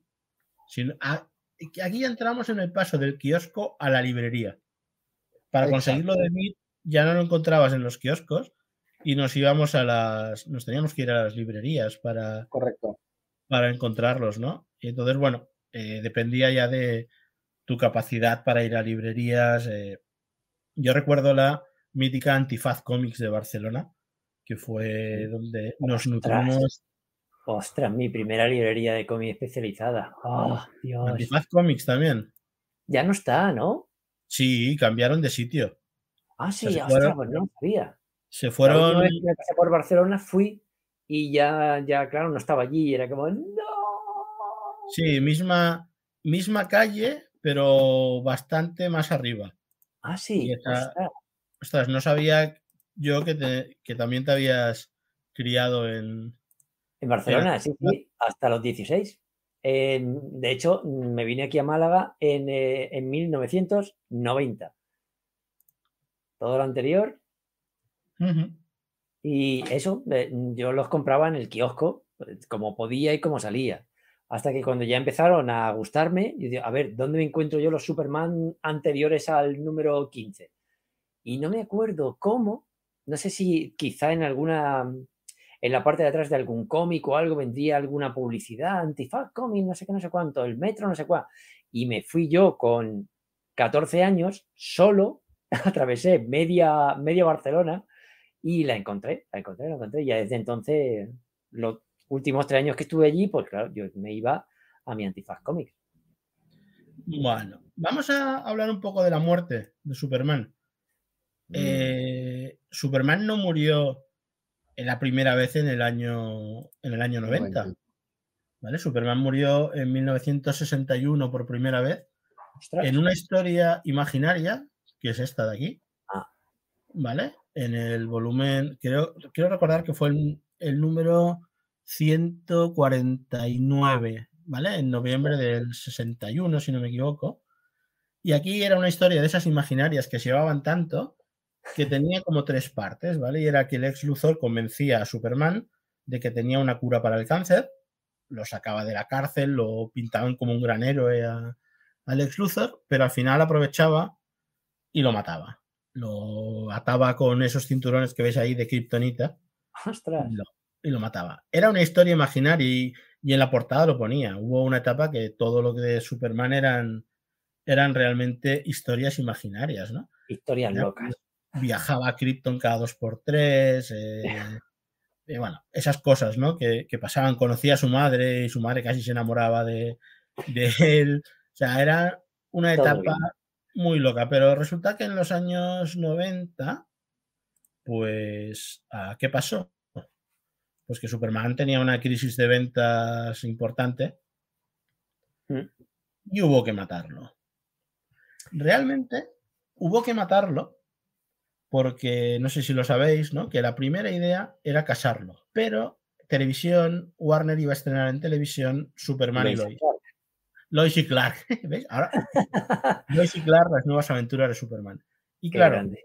no entendían en aquel entonces o no creían que la gente fuera a entender que en la serie no estuvieran casados y estuvieran tonteando, mientras que en el cómic estuviera muerto. O sea, mientras en el cómic estuviera soltero. Pero sin embargo, o casado, ¿no? O que se hubiera casado. Sí. Sin embargo, eh, entendían que la serie estaba vivo y en el cómic no. O sea, la muerte de Superman se deriva de un evento editorial que decidieron. Y uno, eh, creo que fue el propio. Ahora, ahora no me acuerdo yo, Miquel. Eh, el nombre del autor. Jürgens. Ahí va. Jürgen, sí, Jürgens dijo: ¿Por qué no lo matamos? Y dijeron: Venga. Y lo mataron. De hecho, creo que en las reuniones estas editoriales que hacen cada, cada año o cada tal, siempre alguien lo decía, oye, ¿por qué no matamos a Superman? Y ese año Bueno. Jürgens dijo, pues venga. y lo mataron, ¿vale? Sí. Entonces, eh, mira, otro que también estuvo en Antifaz. ¿Verdad, Kakarot? Eh, Pues mira, lo mismo coincidimos, ¿eh? Y no- sí. Antifaz, es que Antifaz es muy, era, bueno, sigue siendo muy mítica. Eh, lo que decíamos, ¿no? Mataron a Superman, empezamos, empezaron con crear esa expectación de que venía Doomsday, Uh, los uh, que viene, que viene. bla, bla, bla. Y la planificación fue tan alucinante que en los últimos cómics cada vez tenía menos viñetas. Y al final, el último número donde moría Superman eran lo que se llama una splash page, ¿no? Páginas, páginas completas de- hasta que Superman muere. A ver, eh, fue un evento editorial, eh, tiene sus carencias, evidentemente, pero sentimentalmente es importante, ¿no? Sí, sí, sí. sí. ¿Qué opináis? Miquel, Venga, Miquel, dale. A mí me marcó mucho, porque además no me quedo solo con, con la muerte en sí, ¿no? El hecho de que muriera, sino lo que fue pasando antes de cómo la liga intentó meterse, ah, al final quedó él solo, ah, Lois estaba ahí, Lois lo presenció, es muy sentimental, mucho. Y bueno, ah, yo siempre digo que es de, de- de los primeros, digamos, grandes eventos del cómic que he leído y para mí es el que más me ha marcado, de sobras, además. y era un e- eran eventos que, más allá, evidentemente, de vender, eran eventos que tenían cierto sentido, ¿no? Es decir, hoy en día los eventos son cada año, cada año hay Sí, dos, y cada año hay uno de mutantes y uno de no sé qué y tal. Sin embargo, estos eran eventos que te encontrabas una vez en, en la vida, o bueno, una Sí. vez en la vida, una vez cada X tiempo, y, y- y lo disfrutabas, ¿no? Y, no era esa sensación que tenemos hoy en día de hartazgo, ¿no? De, va, otro evento. Aquello Sí. era apasionante. eh, atrevido también. Totalmente, o sea. Porque después de la muerte vino el reinado de los superhéroes, la resurrección, ese Superman de traje negro que tenía un motivo y no era molar. Tenía una lógica, sí. Tenía una gran lógica eh, y demás. Y, además eso, de ese Superman de pelo largo, que muchos dijimos, ostras, que de hecho lo llevó hasta el número de la boda, ¿vale? Es decir, el número de la boda en la boda entraba en la iglesia y Lois le, decía, te has cortado el pelo. Nosotros también, Mavi, estamos de evento. Sí. pues con respecto a la muerte de Superman, por ejemplo, eh, yo, guay y no guay. A ver, como siempre, los cómics son historia e imágenes. En historia me encantó. Mira que es simple, o sea, es un bicho que va para adelante, es Hulk que va para adelante y se va llevando todo por delante hasta que viene Superman y lo para. Vale. Pero estaba muy bien, como, como todos los personajes intentaban hacerle frente, tal, como sabía que no podían, como esto, esa sensación de inevitabilidad, genial. Pero en dibujo, por favor, o sea, a ver, es un cómic que va a ser historia de los cómics. Y todo el mundo lo sabía. Y me escoge esa, esa porquería de, de, dibujantes que cogieron, excepto el último número, que sí estaba genial, era fantástico. Pero claro, yo venía de John Byrne, de Alan Davis, de, de ostras, teníamos a Jim Lee, teníamos, y de pronto coges a, esos dibujantes que, siendo muy amable, voy a decir que cumplían. si no me equivoco, uno de ellos, o al menos durante la resurrección, era Joe, Joe Bogdano, que era muy... no, no, me estoy refiriendo solo a la muerte. No, sí, la, muerte. Ya, el posterior no lo, no lo leí. Pero lo que es la muerte. El reinado y tal. Uf, uf. Tío, que sabes que estás haciendo historia, cógeme dibujante, que molen. Tú imagínate toda la muerte de Superman si hubieran vuelto a traer a Bair. Hostia, lo petan. Hubiera sido mucho más alucinante, probablemente, ¿no? Y... Hubiera sido increíble. Y Dentro que me gusta, ¿eh? Dentro que, la disfruté. Miquel aparece desaparece. Ahí está, o sea, Miquel aparece en sitios distintos, ¿eh? es como Goku. E, e, es la, es la abuelita de, de, los Cushing. Aparece y desaparece. Estás con el mute, ¿eh, Miquel? Si estás diciendo algo, estás muteado. Ah, guay, guay. Eh, ¿O tú opinas, Miquel, igual, como dice Javi, que los dibujos de la muerte de Superman no estaban muy allí? Menos el último, el último sí estaba muy guay. No sé si nos oye, creo que no. No, creo que no nos oye. Eso significa que está de acuerdo conmigo, o sea que todo bien. Miquel, es omnipresente. Eh, aquí... Miquel es omnipresente, total, total. Madre mía. Es que vuelta ahí. Pobre Tico está hoy con la conexión regular. lo que no leí nada, bueno, leí la resurrección, pero no leí lo, lo de entre medio, lo de lo, lo de los cuatro Supermanes y tal. Los cuatro Supermanes. Yo es que creo que todo, todo, no sé si llegó o fue cuando se cambió de editorial, no me acuerdo realmente. Idea. Pero sí que fue, no sé, a mí también se me hacía mucho bola el hecho de, de leer eh, un, ah, porque además lanzaron cuatro colecciones. Sí, cuatro colecciones. Una para, una para Superboy, que la verdad es que era un Superboy muy molón. Sí. Steel, que es un personaje que ha permanecido durante mucho tiempo sorprendentemente. Cibor, Cibor Superman, que, bueno, si no me equivoco, luego tuvo cierto protagonismo y estuvo en. Destruyó Coast, City o fue el No, sí, fue Cyber Superman. Destruyó toda la parte de. Sí, sí, o sea, luego era un malo potente. La ciudad de Green Lantern, incluso Green Lantern se volvió loco después de aquello y fue poseído y tal. Ostras. Sí, y estuvo mucho tiempo poseído por Parajax, que era un. Ah, sí, ostras, sí, sí, sí, qué chulo. Todo eso se derivó de la destrucción de Coas City. Ah, y luego estaba el, erradicador. correcto. Que, más o menos ha permanecido, ¿no? Pero, por ejemplo, Conner Ken sí que ha ido, ha vuelto, se volvió a ir, volvió a aparecer de nuevo. Creo que lo han vuelto a traer ahora, ¿verdad? Sí. Hicieron una, una serie, Bendis de Young Justice o algo así. ¿Cómo demonios ha vuelto si el, el otro Superboy lo reventó, no? Sí, bueno, porque, porque patata. el arte de la magia. Probablemente alguien te pueda dar una explicación más, más, más, más lógica, pero fue eso, eh, patata. Y además volvió con una chupa, pero con pinchos y tal, que ya. Sí, sí, ha vuelto así. Cuando ya hay un Superboy, bueno, que ahora es Superman, pero. Sí. Una cosa muy rara ahí. Bueno, es que esa etapa también hay que darle de, comer aparte, ¿no? En cierta forma. sí. Eh, seguimos, Miquel sigue, sigue perdido. Eh, Eh, en yo el creo que- superespacio. Sí, yo creo que hay un salto de tiempo que vamos a hacer. Bueno, mm, no sé tú qué recuerdas de, de la etapa mm, de, de Geoff Jones en, en Superman. ¿La seguiste? Mm. No lo sé, porque yo me desconecté mucho. Cuando ya se fue Bayer, yo desconecté mucho. Eh, me compré la, la muerte, me encantó. Me, encanté la eh, me compré la resurrección, me encantó. Y luego empezaron a dibujarlo como muy cartoon, así como unas mandíbulas muy grandes y tal. Y a mí ya el, el estilo no, no me molaba.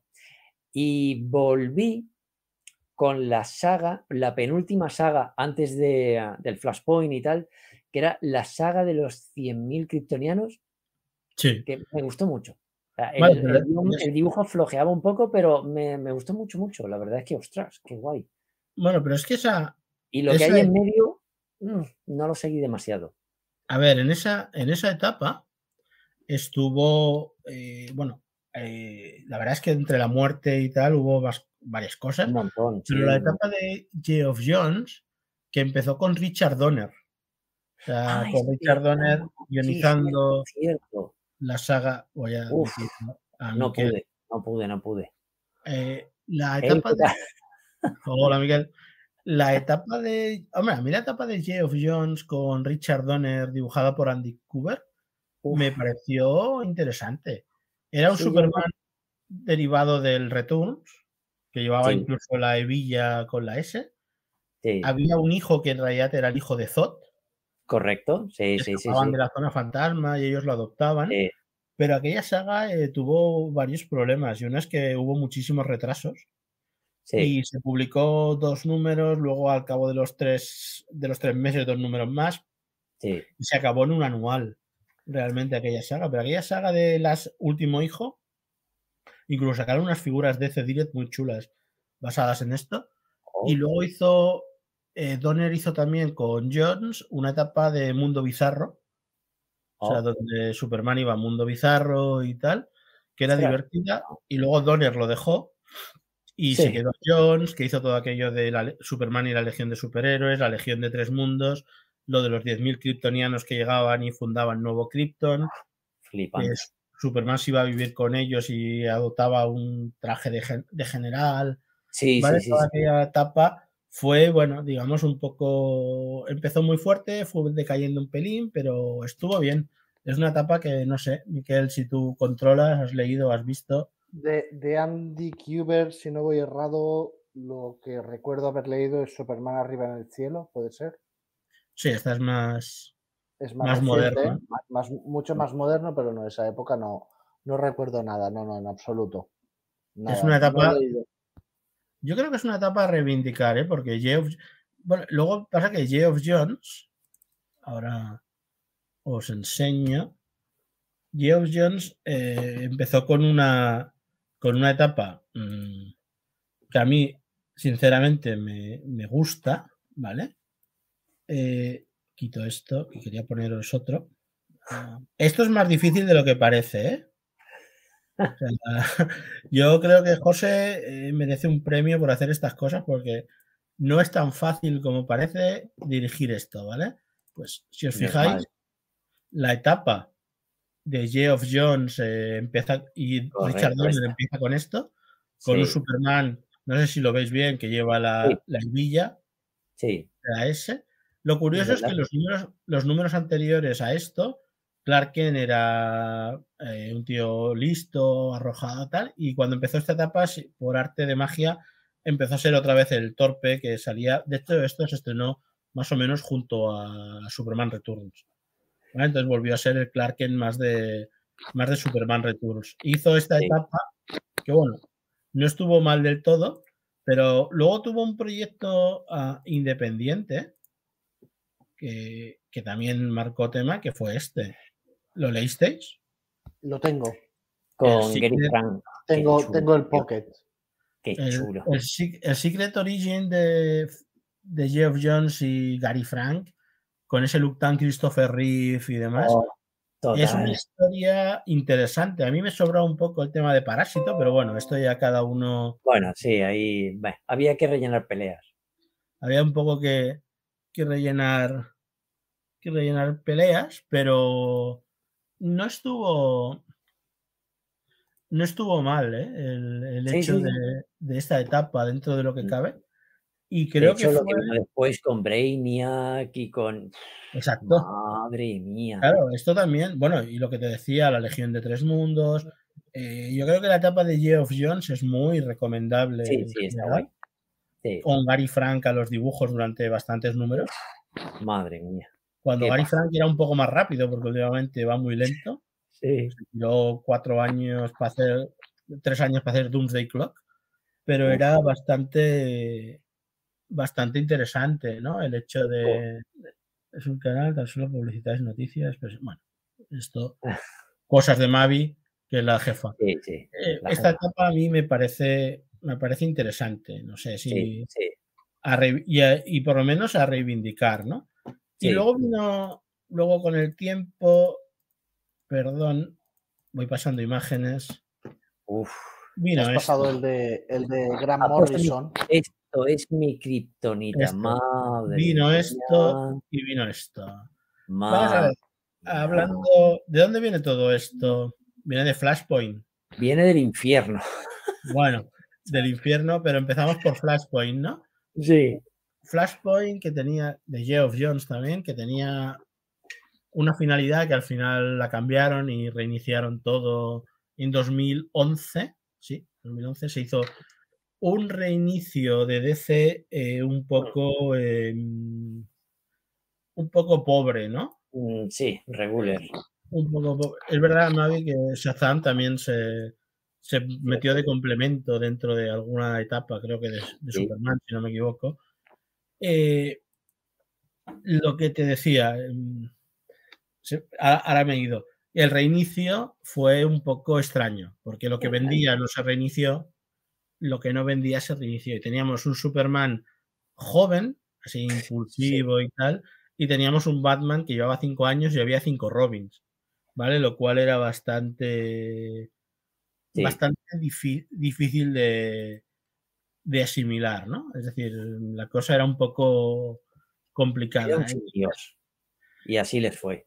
Claro, aquí hubo un problema, y es que yo recuerdo que Grant Morrison con, con Rack Morales cogió Action Comics o Superman, ahora no me acuerdo. eh, Sí, sí, Rack, Rack. Morales. Madre. eh, George Pérez empezó con. George Pérez empezó a hacer los bocetos de Superman. ¿Vale? Empezó a hacer la, la saga de, de Superman. Pero claro, eh, lo dejó enseguida. O sea, los bocetos los hacía Pérez y los remataba Jesús Merino. Pero lo que pasó fue que George Pérez preguntaba, oye, ¿y esto lo puedo hacer? Y entonces decían, no, pues tenemos que hablar con Grant Morrison, porque como su historia es cinco años antes, no sabemos qué va a hacer. Entonces, claro, todo se convirtió, Superman se convirtió en un sin Dios. Sí. Era total y absolutamente eh, caótico. ¿no? Es decir, a mí la idea de, de, de, de, ¿cómo diría? De que Superman, por ejemplo, de Grant Morrison fuera joven y fuera más impulsivo, como el Superman de, lo, de Joe Schuster y Jerry Siegel del principio, Mm, Sí. no, me pareció, no me pareció mal. Pasa que la historia se volvió un caos porque ya empezó a meter duendes, otras dimensiones, y ahí ya fue como, Sí. ostras, Morrison, Sí. empezaste con seis números buenos y acabaste mal. Y lo de Superman, pues volvía a ser una especie de un sin Dios también, ¿no? Porque George Pérez se fue enseguida, no me acuerdo quién quedó, no sé si fue Lobdell, pero George Pérez se fue cagando leches. Eh, recuerdo con mucho cabreo, porque a Merino le, redi- le redibujaban los, los dibujos, o sea, le cambiaban cosas. Ojo. Y claro, eh, yo creo que del New 52 eh, lo más destacado fue que le quitaron los calzones a Superman. Sí, sí. ¿Lo recordáis? Sí, hombre, tanto. Tengo, tengo hasta Sí. la figura que sacaron de DC Collection. La tengo- ¿Qué pensáis de qué pensáis de aquella etapa? O sea, ¿qué pensáis de aquel uniforme? ¿Os gustaba? ¿Os gusta? eh, Mm, a ver. No, a ver. Era nuevo, era, era novedoso, Mm, pero hubo un momento en el que se alejaba de, de la estética de Superman que todos tenemos en la cabeza, ¿no? Mm. Ah, hasta que no llegó Man of Steel, mm, yo no me lo acabé de creer. ¿Entiendes? Para mí la estética de Superman siempre ha sido pues con el calzón rojo y con la S en la, en la capa, que para mí es uno de los hechos Sí. importantes. Sí. Y, y ya, y ya que sacabas el tema de George Pérez, uno de los primeros cómics que yo tuve de George Pérez es una cosa muy rara. eh, es un, no sé si os acordáis, cuando hacían team-ups DC y Marvel, y yo tengo uno de George Pérez con Ron Lim, Wow. con dos de mis personajes que más me gustan. Ostras, qué gracia. Hubo, hubo, unas, cua- uno- hubo unos cuantos cruces. Hubo El unos primero, cuantos. el hecho, primero mítico. Este, es- correcto. Este fue el primero, el primero de la por historia. 20 pesetas. 20 pesetas en un mercadillo de chico. de, Ay, mira, oye, parece guay y está grande. Madre mía, lo que compré. Yo Dios recuerdo ese cómic de Superman y Spiderman, Es eh, calcar los dibujos, lo tenía deshojado de que calcaba los dibujos, los miraba, los volvía a mirar. Este, el Superman de Wonder Woman de García López.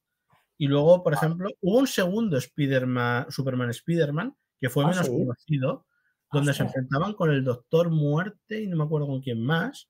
Hubo un. Superman, hubo un Superman Hulk, hubo Sí. un, un Batman No, Hulk un Batman Hulk, eso. también, y un Superman Hulk de Steve Ah, Rude. sí. Steve Ah, Rude también eh, existe. Y hubo un. ah, ¿Qué más hubo? Bueno, y uno mítico que no se encuentra mm, en casi ningún sitio, que fue un Patrulla X Nuevos Titanes. Cierto, Hubo- cierto, cierto. Hubo un team up ahí también bastante interesante. Y Bueno, luego y hubo, Vengadores de la Liga. venga, hubo, primero hubo aquel amalgam, bueno, primero hubo un, Sí. un vers- Marvels DC que era como un- se tenían que enfrentar y luego chocaban los universos y se convertían en Amalgama Bueno. El universo Amalgam se llamaba, o sea Sí, que era el sí. universo Amalgama. Y luego Vale. otro Superman Vengadores con George Pérez, si no me equivoco, y Mark Goldman al, Sí, al guion, ¿no? O sea que hubo, hubo unos cuantos cruces de DC y Marvel, lo cual, mm, bueno, eh, podía volver a pasar algún día, ¿no? Porque era, pero interesante. Y cuando, cuando eh, Disney compre Warner, pues ya está, pues tendremos. Y volviendo al tema de. volviendo- ¿Perdona, Miquel? Cuando Disney compre DC, no Warner. Warner, Sí. Bueno, sí, Sí, Warner de- que se vaya, se vaya bien lejos. Sí, que se vaya, sí. Ah, y lo que os decía, lo- volviendo al tema, a mí, ¿sabéis lo que me gustaba del Superman que hizo, bueno, que diseñó Jim Lee para el New Sí, 52? sí. Me gustaba era eh, que el traje era nanorobot, nanorobótico. O sea, Superman llevaba como una malla blanca, entonces cuando se abría la camisa, aquello se convertía en el uniforme de Superman. Aquella Hostia, idea no estaba ¿eh? mal co- como Sí. modernización del canon. Pero a mí Sí. si hubiera vuelto a un traje más normal, me hubiera gustado más. sí, Es que sí. una de las cosas que yo siempre he tenido mucha, mucha manía es en el hecho de que en las luchas eh, tiene que romperse todo. Es decir, ah, no sé si me, sí, ¿me entiendes tú, Javier? O sea, Sí, ah, sí, sí, sí. jolín, ahora me salto totalmente, pero Dragon Ball, las luchas acaba lo, peligrosas que eran por el traje destrozado que tenían todos, las armaduras y todo. Entonces yo, yo el hecho de, de- de- de la estética, esa nanorobótica y tal, quizás se perdía un poquito por el camino ese, este hecho que te digo y hacía a Superman aún más perfecto. Sí, lo que pasa es que John Byrne eh, explicó por qué a Superman no se le rompía el traje, pero sí la capa, Sí. que molaba Sí. mucho, porque Superman no era invulnerable, sino que tenía como una especie de campo de fuerza que le protegía. sí. Entonces llevaba mallas y no ropa normal para que estuviera pegado a la piel y entonces ya quedaba bajo ese campo de fuerza. Y dije, por favor, ¿cómo puedes molar tanto, tío? Pero la capa siempre acababa rota, claro, la capa. Sí, no ganaba. El Superman de Bayer no ganaba para capas. No ganaba, porque se rompían. A, mí ya digo, eh, la, idea de un traje nanorobótico, o sea, nano, como queráis llamarle, no me molesta.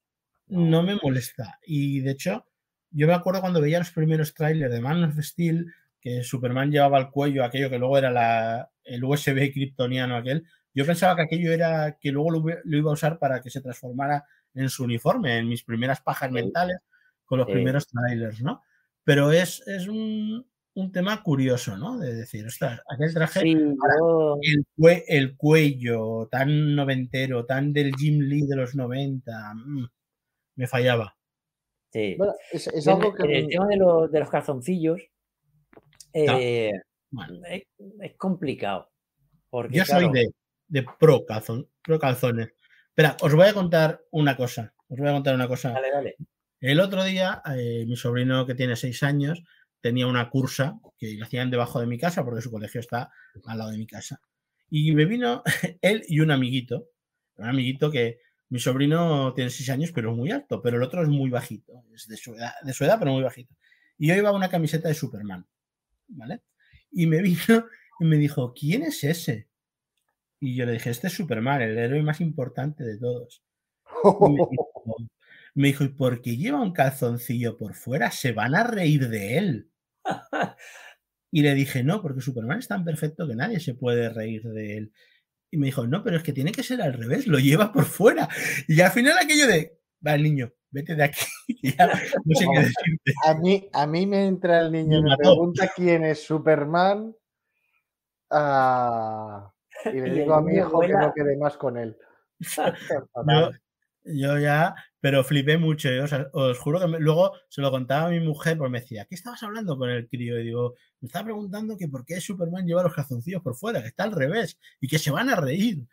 luego me reía mucho, ¿no? Pero en aquel momento le hubiera dicho, calla niño. pero bueno, ¿cómo, cómo puede ser? ¿A dónde hemos llegado para que un niño no sepa quién es Superman? Ah, ¿eh? Yo, yo, siempre he pensado que hay, que hay, quizás no todo el cómic de la historia, ni mucho menos, pero yo creo que, que, al igual que en música se tendría que estudiar el rock de Elvis o canciones incluso de Metallica, ¿por qué no? Ah, en, en, literatura o en, o en arte, ah, a los críos tendrían que aprender cómic. Cómic es parte de la cultura, es la cultura pop, pero sería, sería muy conveniente incluso. Ah, yo me metí en los cómics, eh, ya, ya, os lo comenté una vez cuando me enganché a Superman y tal, a, a, raíz de mis problemas con, con, con, las relaciones que tenía en la escuela con los demás niños. Y bueno, yo, yo me refugié en el cómic, ¿no? ¿Y por qué en el cómic? Bueno, pues porque me transmitían unos, unos valores, es más, esos valores ah, yo los, los tengo muy interiorizados. De ahí que yo, por ejemplo, no me veréis nunca leer Deadpool. ¿Me gustan las películas? Sí, son entretenidas, pero no voy a leer nunca Deadpool. No, yo. Mm, lo ves no, a lo mejor leeré algo. Punisher, no tengo nada. O sea, tú puedes ir a, a mis estanterías y no tengo nada ni de Punisher, ni de Deadpool. Entonces, el, el, hecho de que llegue un niño en 2023 y pregunte quién es ese, Ah, yo creo que realmente falla algo. No sé si fallan los padres, falla la escuela. Es un símbolo. Eh, Mira lo que probado. Mira. Al menos alguien que, alguien que sabe que sabe lo que es una buena docencia. y una, hay, esperanza. Y una, pregunta que hace Mavi, si coincidió la, la, ausencia en el calzón de Superman con el cómic del hombre acero o no. Eh, la ausencia de calzón fue en 2011, empezó en 2011 y el hombre de acero, si no me equivoco, se ha hecho 10 años, es el 2013. O sea que no, no coincidió eh, con. Pero posiblemente sí coincidiría con la concepción de la película, que tardaron bastantes años en hacerlo. Eso sí podría coincidir, sí. Eh, Cacarot, te voy a echar, me empiezas a caer mal. Ni el broma. A mí- bueno, yo es que soy muy fan del, del uniforme clásico. Sí, Eh, yo lo que quería decir sobre, sobre los calzones es que, eh, por un lado, a mí me parece absolutamente ridículo que los lleve por fuera. O sea, yo me parece muy ridículo. Pero por el otro lado, como dibujante, compositivamente, que el, el personaje tenga algo rojo ahí en medio, entre las botas y, y la parte de arriba, hostia, es que es imprescindible. Es que cuando le quitas eso y le dejas solo el cinturoncito y tal, es que me parece que está tan vacío. Es que se nota que lleva un pijamita, pero sin embargo le pones esa cosa roja ahí, los calzoncillos o lo que sea, y de pronto estéticamente funciona muy, muy, muy, muy, muy bien. Hay una transición muy correcta. Pero Claro. yo, yo también tengo que ser. Mm, Yo, yo soy muy fan, lógicamente, del calzón, pero también Sí. soy muy fan y muy defensor del traje solar. Me encanta. Yo creo que, que- que- que Superman con, con el traje negro, ah, a mí me encantó la, la batalla en, en Coast City, en, en la ciudad motor, en, eh, hacia el final del reinado de los superhombres. A mí me encantó verle aparecer en plan Rambo con el traje negro, pelo largo y vamos a partir la pana y vamos. A mí pero es que yo no estoy. Yo no estoy en contra de cambios ah, puntuales o que una etapa no, claro. o un momento. Eh, DC, DC lo supo, porque en dos años volvió al Rebirth, o sea, volvió. Rebirth, apareció este Superman que se supone que es más bien el Superman de Byrne, sí, es el como sí. perdido en unas dimensiones y apareció, volvió, se fundó, se fundió con el Superman de New 52 de alguna manera, hubo una etapa que se llamó Reborn, que fue horrible. y No, tal. murió, murió. El de 52 se sacrificó porque la energía moría o algo de esto. no sé. Sí, pero no, sé, creo que no- no fu- no fue ah, Monel, no. Ay, el No. otro. Prime, ¿no fue Prime el que se, sup- el que No. se sacrificó? No, no, no. Prime, el- Yo me, me acuerdo que hubo una etapa donde volvió a haber un Superman rojo y uno azul, pero con el uniforme clásico. Y esto fue Ah. en Rebirth o en Reborn. y al final quedó como que DC dijo, bueno, todo coexiste de alguna manera. Esas explicaciones que dan a veces en DC. Pero vino verbena. Vino Rebirth y bueno, Superman llevaba un uniforme más clásico, pero sin Hmm. calzón. Primero con las botas azules y luego con las botas rojas. Eh, a mí es que el calzón lo que me pasa como a Javi, que mm, estéticamente, si no lo bien. como un mono de neopreno, y me pasa con Sí. Man of Steel, me pasa con ese uniforme, ¿eh? Eh, no sé, me, me- me- parece un poco eh, que no me acaba de funcionar No, estéticamente porque falta algo.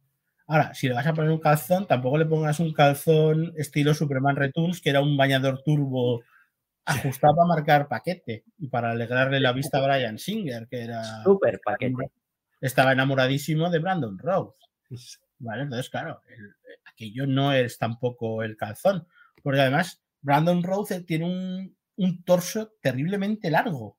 Y entonces, claro, quedaba como mucha separación entre el escudo, que era pequeño, Era y el chico. calzón, que también era pequeño. O sea, era un poco estéticamente. Un poco paticorto, encima las botas y todo. Sí, era como un sin Dios, ¿no? Entonces, lo que decía, ¿no? Volvió, volvió este Superman. eh, nos trajo una etapa en la cual tenía, tenía un hijo, eh, era padre de familia. Eh, a mí el hijo de Superman no me molestaba, sobre todo en Superhijos con, con Damian Wayne y tal, también funcionaba muy bien. Pero creo que la peor idea fue la que tuvo este señor que empezó a ocuparse de la colección, que fue el señor Bendis, El que tenía un Bendis, capricho de que Superman fuera soltero o estuviera el menos tiempo posible en familia, mandó a John al espacio con Jorel, porque Jorel volvió en otra etapa, no sé por qué, ni cómo, ni tal, se lo llevó al espacio al hijo, Lois se fue con, al espacio, luego volvió, pero no se lo dijo a Superman y vivía en un apartamento. Para mí toda etapa de, toda etapa de... Y bueno, no olvidemos que Clark reveló su identidad secreta durante la etapa de, de Brian Bendis. A mí me pareció una etapa al servicio de los caprichos de un guionista. Yo le- leí toda la etapa grapa a grapa, sufriendo grapa a grapa, y me pareció todo eso. Lo único bueno es que trajo el uniforme clásico, para mí. Sí. Fíjate- bueno, fíjate Iván Reis. podríamos, Iván Reis Tela, ¿eh? Iván. Dibujante, uf. Fijaos una cosa, yo creo, yo creo que hacia el final de, este, de esta conversación tendríamos que proponer a varios aspectos y a ver cuál os gusta más para configurar lo que podría ser nuestro Superman ideal, ¿no? Podría, podría. Eh, yo os digo, esta etapa de Bendis, eh, la verdad es que me ha costado.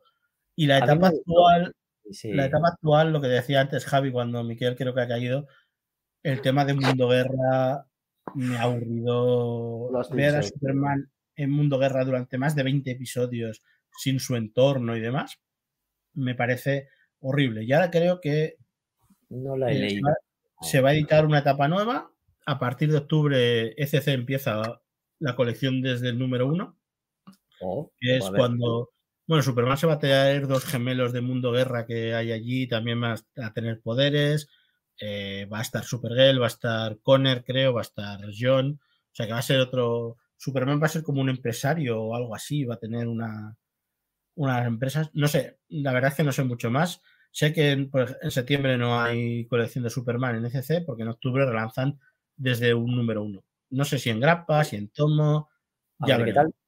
Ya veremos qué, qué nos trae el- estos, este grupo de gente. Viene el Superman de China, que él no es no Tyler Hoechlin, sino Superman. Hay un Superman en China que crearon. Y, Ah, sí. sí, sí, hay un Superman chino. Y también viene a la colección de, de Superman, a la colección actual de Superman. Y John Irons. Y, y Va a demás. aparecer la peli de la Barbie. ¿Has visto, has visto el tráiler hoy, no? Sí, sí, Yo también. no pinta mal. Eh, eh, Pinta muy divertido, ¿eh? Para- para Pinta muy, muy guay, divertido. Sí, sí. Pinta, puede ser, puede ser una cosa. A mí me falla un poco. Will Ferrell, que lo tengo un poco pesado, no, no me acaba de entrar ese actor, pero los Ah, demás, sí, Pues sí. sí, la etapa de. La verdad que a mí la etapa de Bendis me ha parecido eso, capricho. Porque ahora No, quiero, mí me revel- gustó. quiero que revelen, pero quiero que revelen la identidad. Y vas y revelas la identidad secreta de Superman. Eh, no sé, a mí todas estas cosas. Yo creo que Superman, por mucho que digas que tiene que decir la verdad y tal, poner a su familia en peligro, especialmente a sus padres, porque sus padres murieron pero volvieron, o sea, en Sí. Doomsday Clock volvieron de la nada otra vez. Eh, A mí me parecieron decisiones muy valientes y me, a mí me gustó. Sí, me. Pero esas, deci- a ver, bueno, antes decía yo una cosa que, que cuando algo en un cómic trasciende, la revelación de la identidad fue lo mismo que hizo Kara en el final de Supergirl. En la serie televisiva Sí, hizo lo sí. mismo, reveló su identidad al mundo, igual que hizo eh, Clark Kent y de una manera muy, muy parecida. Con lo cual es un tema que es eh, curioso. Eh, yo creo que aparte de, de esas etapas que hemos ido viendo, luego. Superman pues se nutre de, de- de- de- etapas eh, diferentes, ¿no? Es decir, de, de, por ejemplo, las cuatro estaciones de Jeb Loeb y Tim Sale. Team Sale, sí. Yo tengo mucha curiosidad, Javi, ¿qué opinas del dibujo de, de Tim Me Sale para ese Superman? Me horroriza. O sea, Sabía que me iba a ser horroriza fuerte. Mira que Tim Sale me encantó con Batman, ¿eh? que dibujó, no sé si fue el largo Halloween Largo Halloween y Victoria Oscura. sí. Victoria y Oscura. Victoria Oscura. Y me flipa, me flipa. Pero lo que hizo así, ese Superman hipertrofiado, una cosa, oh, me horrorizó. De hecho, yo creo que no me gustó el cómic por eso, porque no me entró por los ojos. Seguro que el guion es genial, ¿eh? Pero, ah. Y tampoco puedo con el Superman All Star. Es que no puedo. O sea, no puedo. Ostras, No, no. pues el No trago a ese Morrison y no trago a ese El Kingsley algo Superman All así, ¿cómo se Star es, Oh, es yo un no puedo. Superman muy potente. ¿eh?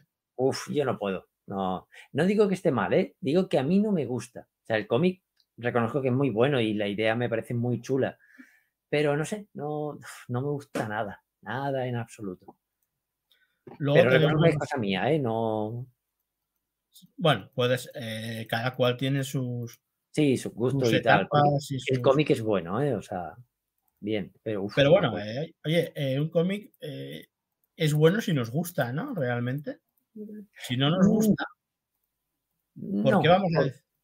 No, pues yo ahí sí distingo, claro, como dibujante y guionista, sí distingo entre es bueno o me gusta. Si es bueno, significa que la historia está bien, bien tramada, los personajes se desarrollan bien, o está bien dibujado, no tiene fallos anatómicos y el movimiento es correcto. Y luego entran mis gustos, que mis gustos a veces coinciden y otras veces no. Entonces, en este caso no. Y esta historia la tengo pendiente. De hecho, la descubrí porque Miquel la dijo en el grupo y la tengo ahí pendiente para leerla. Tengo, tengo mucha curiosidad. Es una, a mí me parece una buena, una buena historia y como dije en un directo, me encanta cómo resuelve el tema de Smallville. Oh, De, A- la a- Amer- American Alien, yo, yo lo, lo leí, o sea, yo, lo- yo me lo compré a raíz de la recomendación de, de bueno, de Josep de Comic Sans. Eh, luego descubrí que era uno de los cómics preferidos de, de Paco Hernández y con razón, o sea, ah, qué sencillo sería hacer una película basada en este cómic. qué guay. Sí, para mí, ¿eh? sí, Y- Es y- una peli incluso- de- Sí, porque además sería una película que es muy fácil que indirectamente puedas introducir a restos de miembros de la Liga de la Justicia, porque aquí hay un pequeño, hay un pequeño, una pequeña aparición, o sea, la capa esta que hemos visto negra, sabemos de quién es, por la forma. total, Entonces, sí, sí. eh, ¿Pero eh, qué es? es- ¿Como una especie de Ellsworth? O... sí, es una historia de origen sí, explicada de otra manera. es como, como legado, como, como Superman legado. Sí, sí. Y Oh. llevado, a la, llevado a la animación sería como Superman Man of Tomorrow, que fue el primer Superman que hubo después del reinicio en la Correcto. animación. Que de hecho toma, toma algún elemento de, de ese El- cómic. El traje y- y- Traje, las gafas de aviador y, Y, y- y se enfrenta a Parásito en la película. Bueno, una especie de parásito de Sí, energía. Sí, sí. Exacto. Es, es, una, es una historia curiosa, ¿no? Es quizá de los proyectos independientes de los más interesantes. A mí hubo un intento que no me gustó nada, que fue el de aquel de Superman Tierra 1. ¿Recordáis? Ah, de Lo tengo, Straczynski. lo, lo tengo pendiente de leer y me dais un miedo siempre que lo mencionáis. No Correcto, el pero. primero, ¿eh? Mira, como no lo has leído, no voy a decir nada, pero a mí, Bueno, según No, pero en tu cara ya me lo dice. no, pero a nivel de según qué modernidades y según qué licencias, yo no las compro.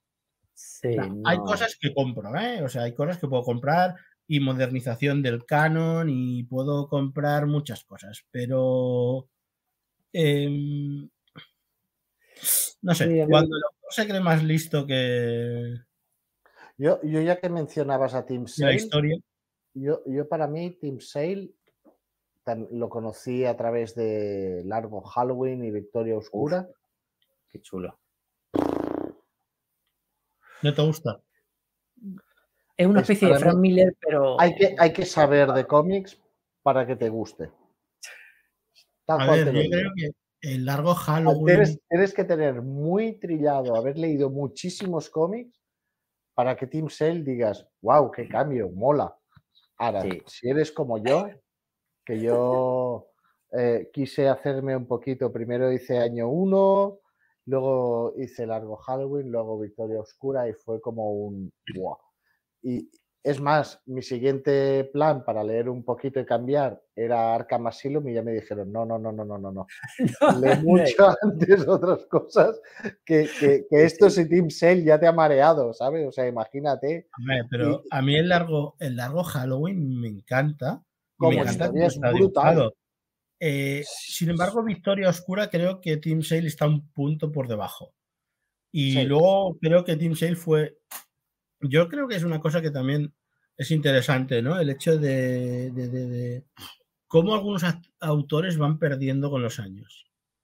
O John sea, Byrne, los au- por ejemplo. John Byrne, por ejemplo, que las cuando volvió a Superman años después, le, reinte- le, retin- le re- bueno, el, el entintador le cambiaba las caras, porque algunas Sí. cosas. Hay ejemplos ¿eh? por la red de si buscáis re- retintado de, de, de Byrne. eh, Tim Sale también, a pesar de que era joven, perdió mucho. El Romita, a pesar de que a mí me gusta mucho todavía, tiene cosas uf, que a veces se le va. Frank Miller. Sí. Frank Esta Miller, bueno, semana murió ¿Ves? John Romita. Sí. Romita padre. Esta semana se nos ha ido John Romita padre, se nos ha ido Ahora- uno de los grandes, Ahora que ha sacado Frank Miller, por ejemplo, a mí el dibujo de, de Frank Miller para The Dark Knight, eh, El Retorno del Caballero Oscuro, o sea, A mí no me para la, para la historia está bien, ¿vale? Sí. Por, por lo que te representa y, y esos, y, y ese dibujo de esos punkis y esos ejércitos callejeros y ese Sí, Batman pasado de vueltas, pero a mí ese Superman con camisa Uf. al pecho en medio del Prado y tal, dije, wow. No puedo. No Pero claro, ¿veis aquí la importancia del dibujante? Por ejemplo, para, para esa Bueno, historia, para esa sí, historia sí, pedí algo así. Luego, Sí, por pero- ejemplo, eh, perdona, Miquel, eh, All eh, si recordáis el All Star Batman, si lo habéis leído o no, que era guion de Frank Miller y dibujo de Jim Lee, el guion Sí. de Frank Miller era muy, muy Dark Knight Returns, muy grotesco. Y sin embargo, Jim Lee lo dibujó con esa perfección que ya sabéis que a mí no me gusta, pero claro, esos Sí, a dibujos mí tampoco. esos dibujos no Sí. Exacto, esos dibujos no casaban con esa historia. Entonces, claro, era aquello de mm, a veces eh, la conjunción guionista-dibujante es lo más maravilloso que hay. Yo- Y en este yo- caso, mm, en este caso no funcionaba. Y si no te lo has leído, Miquel o Javier, el All Star, no, No, no- me. si queréis un, si queréis un Batman que está diciendo soy el jodido Batman, soy el puto Batman, cada dos minutos, cada viñeta es soy el puto Todo Batman. rato, sí. Eh, es difícil, pero con un dibujo probablemente más grotesco, eso sería diferente. Pero al ser un dibujo perfecto en cuanto a tal, Sí, a todo. teniendo la perfección como lo que yo digo de, Fra- de, de Jim Lee, ¿no? Que es un dibujo a póster. Pues claro, no, no, me acaba de, no me acaba de cuadrar. Mm. Eh, a partir de ahí, eh, pues ya claro, podemos discutir, pero yo creo que vamos a dejar el tema cómics. eh, yo- solo quería hacer un apunte. Recuerdo, de- ah, bueno, pero que no me he olvidado de lo que has dicho, Miquel, de los atributos del Superman, ¿eh? de, de lo que queremos, ver. Ah, Nada, es, es una cosa muy corta. Después, eh, si no recuerdo mal, en el reinado de los superhombres, porque estaba, estaba, no sé si fue en la muerte de Superman, estaba Simonson, Carlin, me parece que fue, que, que acompañaban a Virne, pero luego Jurgens, cuando, cuando entró Jurgens para hacer el reinado del superhombre, ¿no fue Jurgens ya? Yo Eh, diría eh, que sí. que- Porque con él, con él me parece que sí, eh, estuvo Simonson, una parte, pero luego había uno que era Bogdanove, John Bogdanove, que Lo hemos nombrado No, cuando tú no. estabas. no destacó, porque no, nunca ha salido, digamos, en las primeras filas, pero Mm. para mí es un, es- era un dibujante muy resolutivo, no, no, no tenía a lo mejor esa estética que podían tener eh, a Birne o, o- o Jürgens, pero se acercaba bastante. Es decir, yo creo que lo, lo bueno que dejaron Birne y Jürgens fue una estética de un Superman que nos recuerda en muchos aspectos a veces al de, al de Christopher Reeve. Y yo creo que el problema es haberse alejado de ese modelo. Claro que tiene que modernizarse, claro que Superman tiene que ser, ah, tiene que ir avanzando en el tiempo para atraer nuevas generaciones y tal. Pero en ciertos aspectos, como es el carácter o como es incluso la estética del traje, ah, ojo, con tocar ciertas cosas. Y yo creo que, por ejemplo, para, por eso a nosotros, New 52 fue como un, ostras, han sacado un cómic para, para niños. O sea, sí, ¿qué, qué consumían los niños en la época del 2011? Videojuego. Peli- películas de Transformers, si no recuerdo mal, mucha acción, mucho Michael Bay, mucho póster. Y Mucho Jin Lee. creo, Perfecto. creo que, que esa fíjate, fíjate que no es, no es, un, no es un dibujo, es- esto es Bogdanove o, o- o de Sí. quién es. Bogdanove. Fíjate que no consigue el, el resultado de, de, de Birne ni, ni de Jürgens, pero no pierde la estética o el hilo que ellos empezaron. Intenta acercarse, pero no Sí, llega, tiene fuerza. Tiene. pero no te chirría. Si tú ahora aquí al lado pones a, pones a Jim Lee, wow, es espectacular y tal, pero mírate el resto de la historia. Sí. Exacto. Bueno, vamos a ir cerrando el tema. Eh, nos hemos pasado por encima, o sea, hemos pasado por encima de todas las etapas y nos hemos dejado muchas etapas y creo que son muchas. volveremos a repetir. de la era dorada y todo eso. Exacto, volveremos a repetir y volver, creo que sería interesante volver a hablar un poco de este tema. Sí. Eh, Miguel, decías que para mí Sí. eh, es fundamental. os es- hago yo, os hago yo cin- el test, vosotros que sois los expertos. Venga, Venga. La primera pregunta. En vuestro Superman de cómic ideal, ¿padres vivos de, o sea, Marta y Jonathan vivos o muertos? Vivo. Sí, vivos. yo vivos. Porque claro, el de Bail los tenía vivos y ya como que me acostumbré, pues le daban consejos y tal. Y bueno, sé yo en principio vivos. ¿En vuestro Superman habría existido antes un Superboy o no? No, Es decir, No. ¿Superman hubiera sido Superboy antes de Superman o no? no, no. No, pierde realismo. Ahora, eh, perdona que se me ha escapado porque estaba leyendo a Mavi, una cosa mejor por el móvil. Eh, los Ken vivos, pero que no sean Kevin Costner y Diane Lane, por favor. No, no, no, Sí. te hablo de cómic, hablo de cómic, no, no voy a sí, meterme en película. No, pero que no den No, no. consejos idiotas. Si van a dar consejos idiotas y tal, no. En, en película, en película, el día que queráis, os hablo de la película ideal para mí y ahí ya Oh, creo que, oh. que tengo más tablas. Eh, la siguiente, más o menos ya me la habéis contestado, calzoncillos o no. Uf, yo creo que sí. Sí. Sí, yo creo que sí. Por lo menos en los cómics, ¿eh? En la imagen real a lo mejor sí se lo quitaba. Pero en los cómics yo lo prefiero. Yo en Y- todo, en todas partes. Calzoncillo por todas partes. Es, y la en penúltima, hago la penúltima y la última. La S en la capa, sí o no. Ya sé que parece una Eh, tontería, ¿eh? La pero- capa. Sí. En la sí. capa y amarilla. porque en New 52 recuperaron la capa en la espalda, pero era negra. Era negra. A mí me chocó un poco. El New Dice- 52 llevaba. Sí, el New 52 llevaba la capa negra. Sí. Si buscas los diseños de Jim Lee. Y, Y la, la ul- la última. La última es Superman soltero en una posible relación con Lois o un Superman hombre de familia casado y con hijos. Mm. ¿En una peli o en un cómic? No, no, no, en cómic, solo Cómic, en hablo de cómic. cómic. Eh, Sí, yo prefiero soltero. si empezamos de cero, soltero, cortejo, eh, todo, Mm. evolución. Si las eta- la etapa que Superman ha tenido un crío y ha estado casado, a mí me gusta. Eh, entonces, pero fíjate que se criticó Me mucho estás Superman, dando la noche, Ángel. Me estás dando la noche. eh, a, que, a que te baneo. Eh, se echó, eh, se criticó mucho Superman Returns porque tenía un hijo y luego yo creo que sí que ha John ha funcionado en muchos aspectos. Y Pero a mí la Superman- serie, por ejemplo, me está encantando. y en O sea, Superman yo y no Lois, tengo el problema con, con la familia. Hablo de los cómics, chicos, de los De cómics. en los No cómics- en los cómics no, yo en la los tele. Pero cómics- claro, eh, Miquel, hemos de tener una cosa en cuenta, ¿eh? Si es un cómic evolucionado o si empezáramos de cero, ¿vale? O sea, si empezáramos de cero, yo haría, pues eso. No, Una lógicamente de progresión. cero sí. Si empezáramos de cero, lógicamente, ya me lo habéis dicho todo, sería una juventud que hubiera pasado en Smallville con sus rollos. Pues para mí, el hecho de American Alien hubiera sido un buen Smallville para el Superman de cómic que me gusta, ¿vale?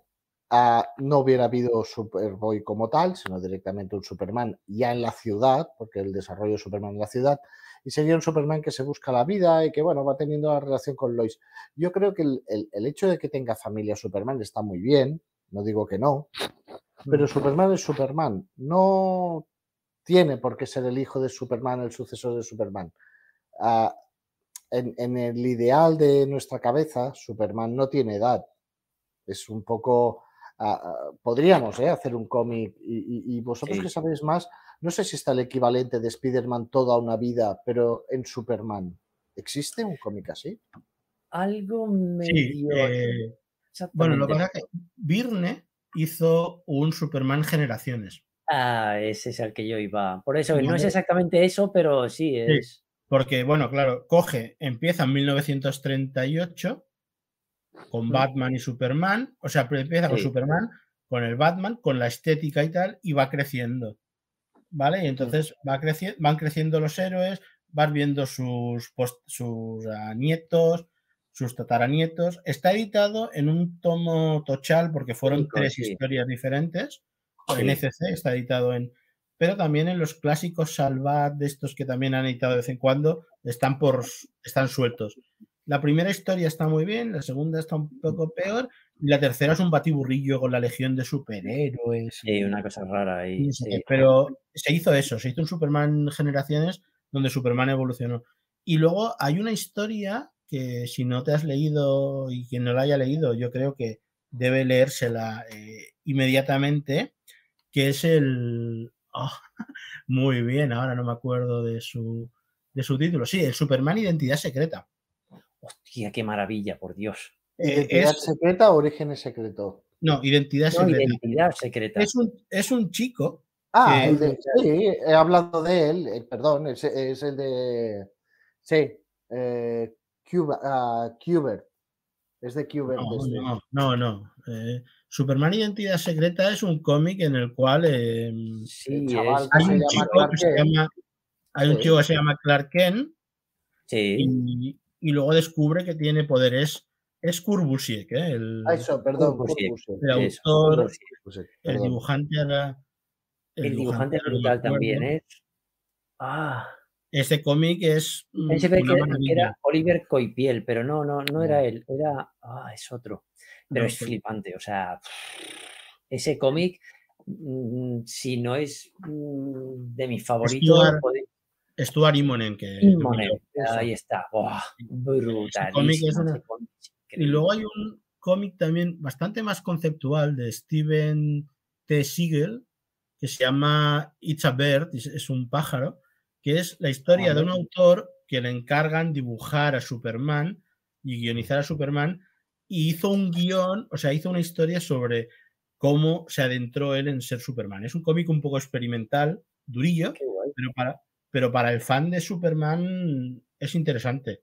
Está editado en varias ediciones también. Eh, es, ¿vale? O sea que es un cómic que vale, vale mucho la pena también. O sea que aún estamos descubriendo cosas que de vez en cuando, ¿no? Que, que valen la pena. Y ese cómic, sí. Steven T. Siegel creo que era. No Steven Siegel, ¿eh? No, no, el, no el luchador, sino un, un autor. Y, y, la verdad es que luego hizo 7, 8 números. Tampoco es que hiciera mucho más. Pero el tío se emparanoió mucho con esa historia. Y la historia creo que se llamaba It's a Bird, es un, es un pájaro. Y es así a, a secas. Y es otro cómic interesante.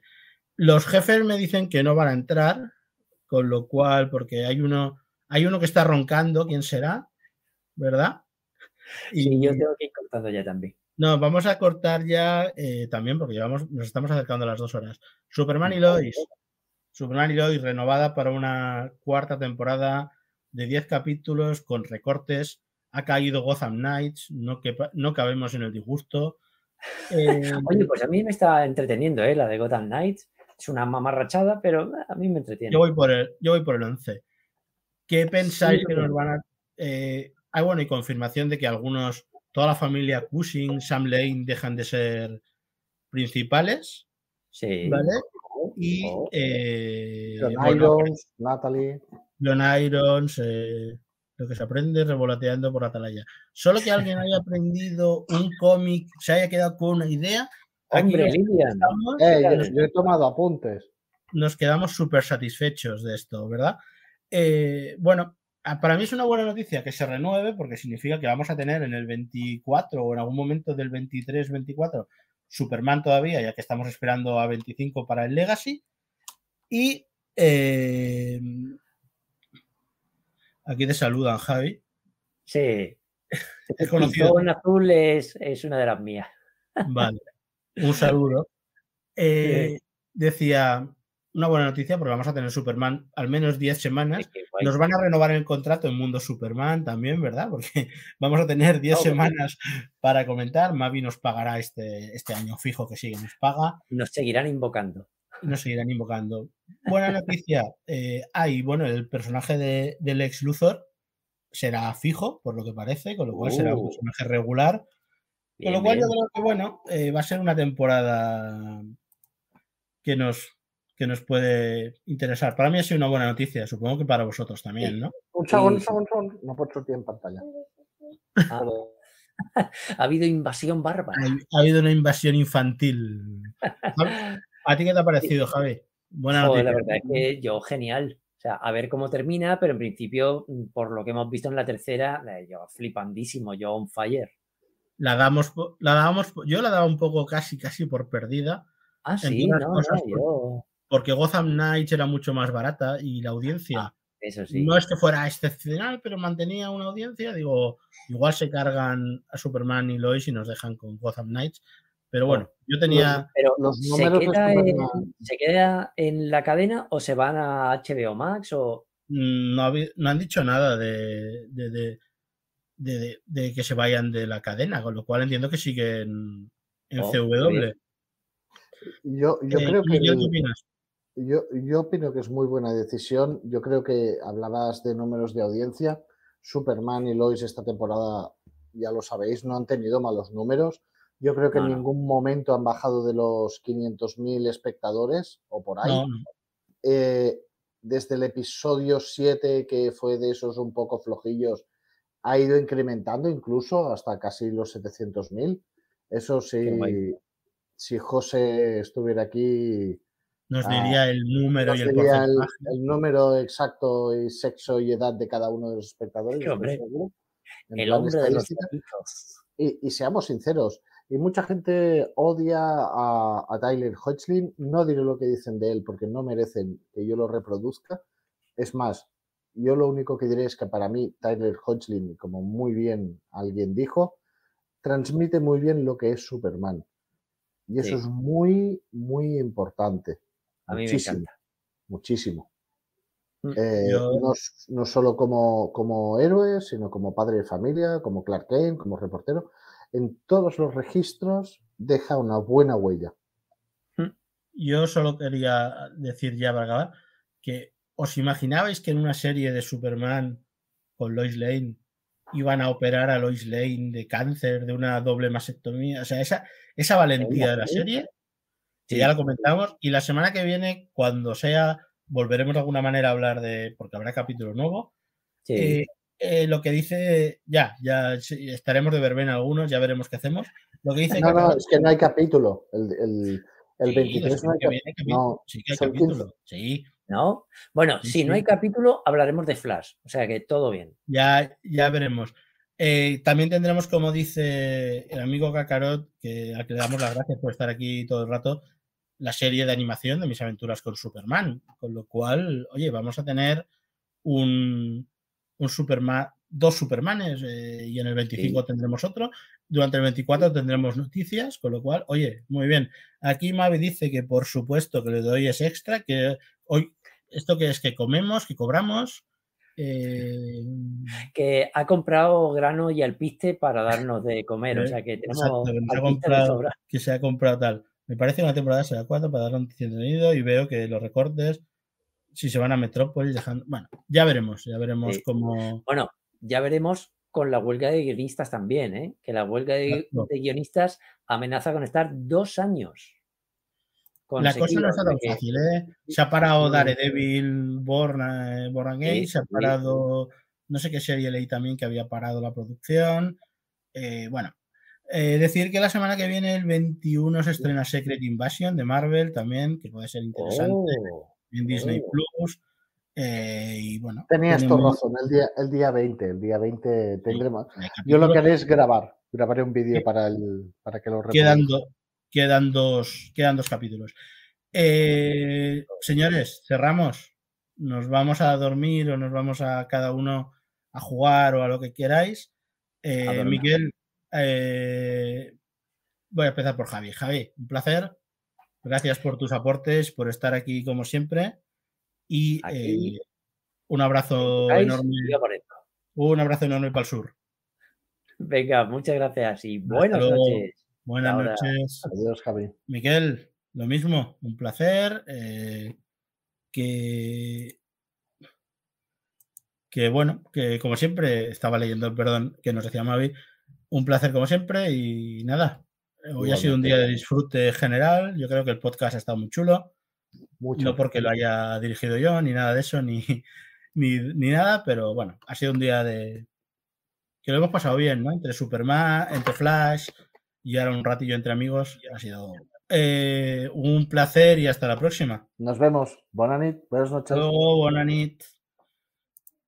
Eh, y bueno, a todos los que habéis estado por aquí eh, acompañándonos un ratito y demás, ha sido un, un enorme placer eh, estar aquí, llevar esto como, como, hemos podido. Y la verdad es que, bueno, Mavi, eh, un, un, besazo, que lo sigáis pasando muy bien, que todo siga, todo siga genial. Eh, gente, que muchas gracias por, por estar aquí, aguantarnos y lo que hayáis aprendido bien, bien será. Ahora sí que voy a poner la, el cierre, porque antes no he encontrado la intro, ya os lo he dicho, pero el cierre sí que ya, ya sé dónde está. Un abrazo a todos. Sé amable con los demás. Inspírales a vivir su vida aunque en ocasiones ellos no entiendan la tuya. Ríe ante la adversidad porque te hará invulnerable al dolor. Y sobre todo, vuela. Vuela en tu propia vida para poder alcanzar tus sueños. Se despide un amigo de otra estrella.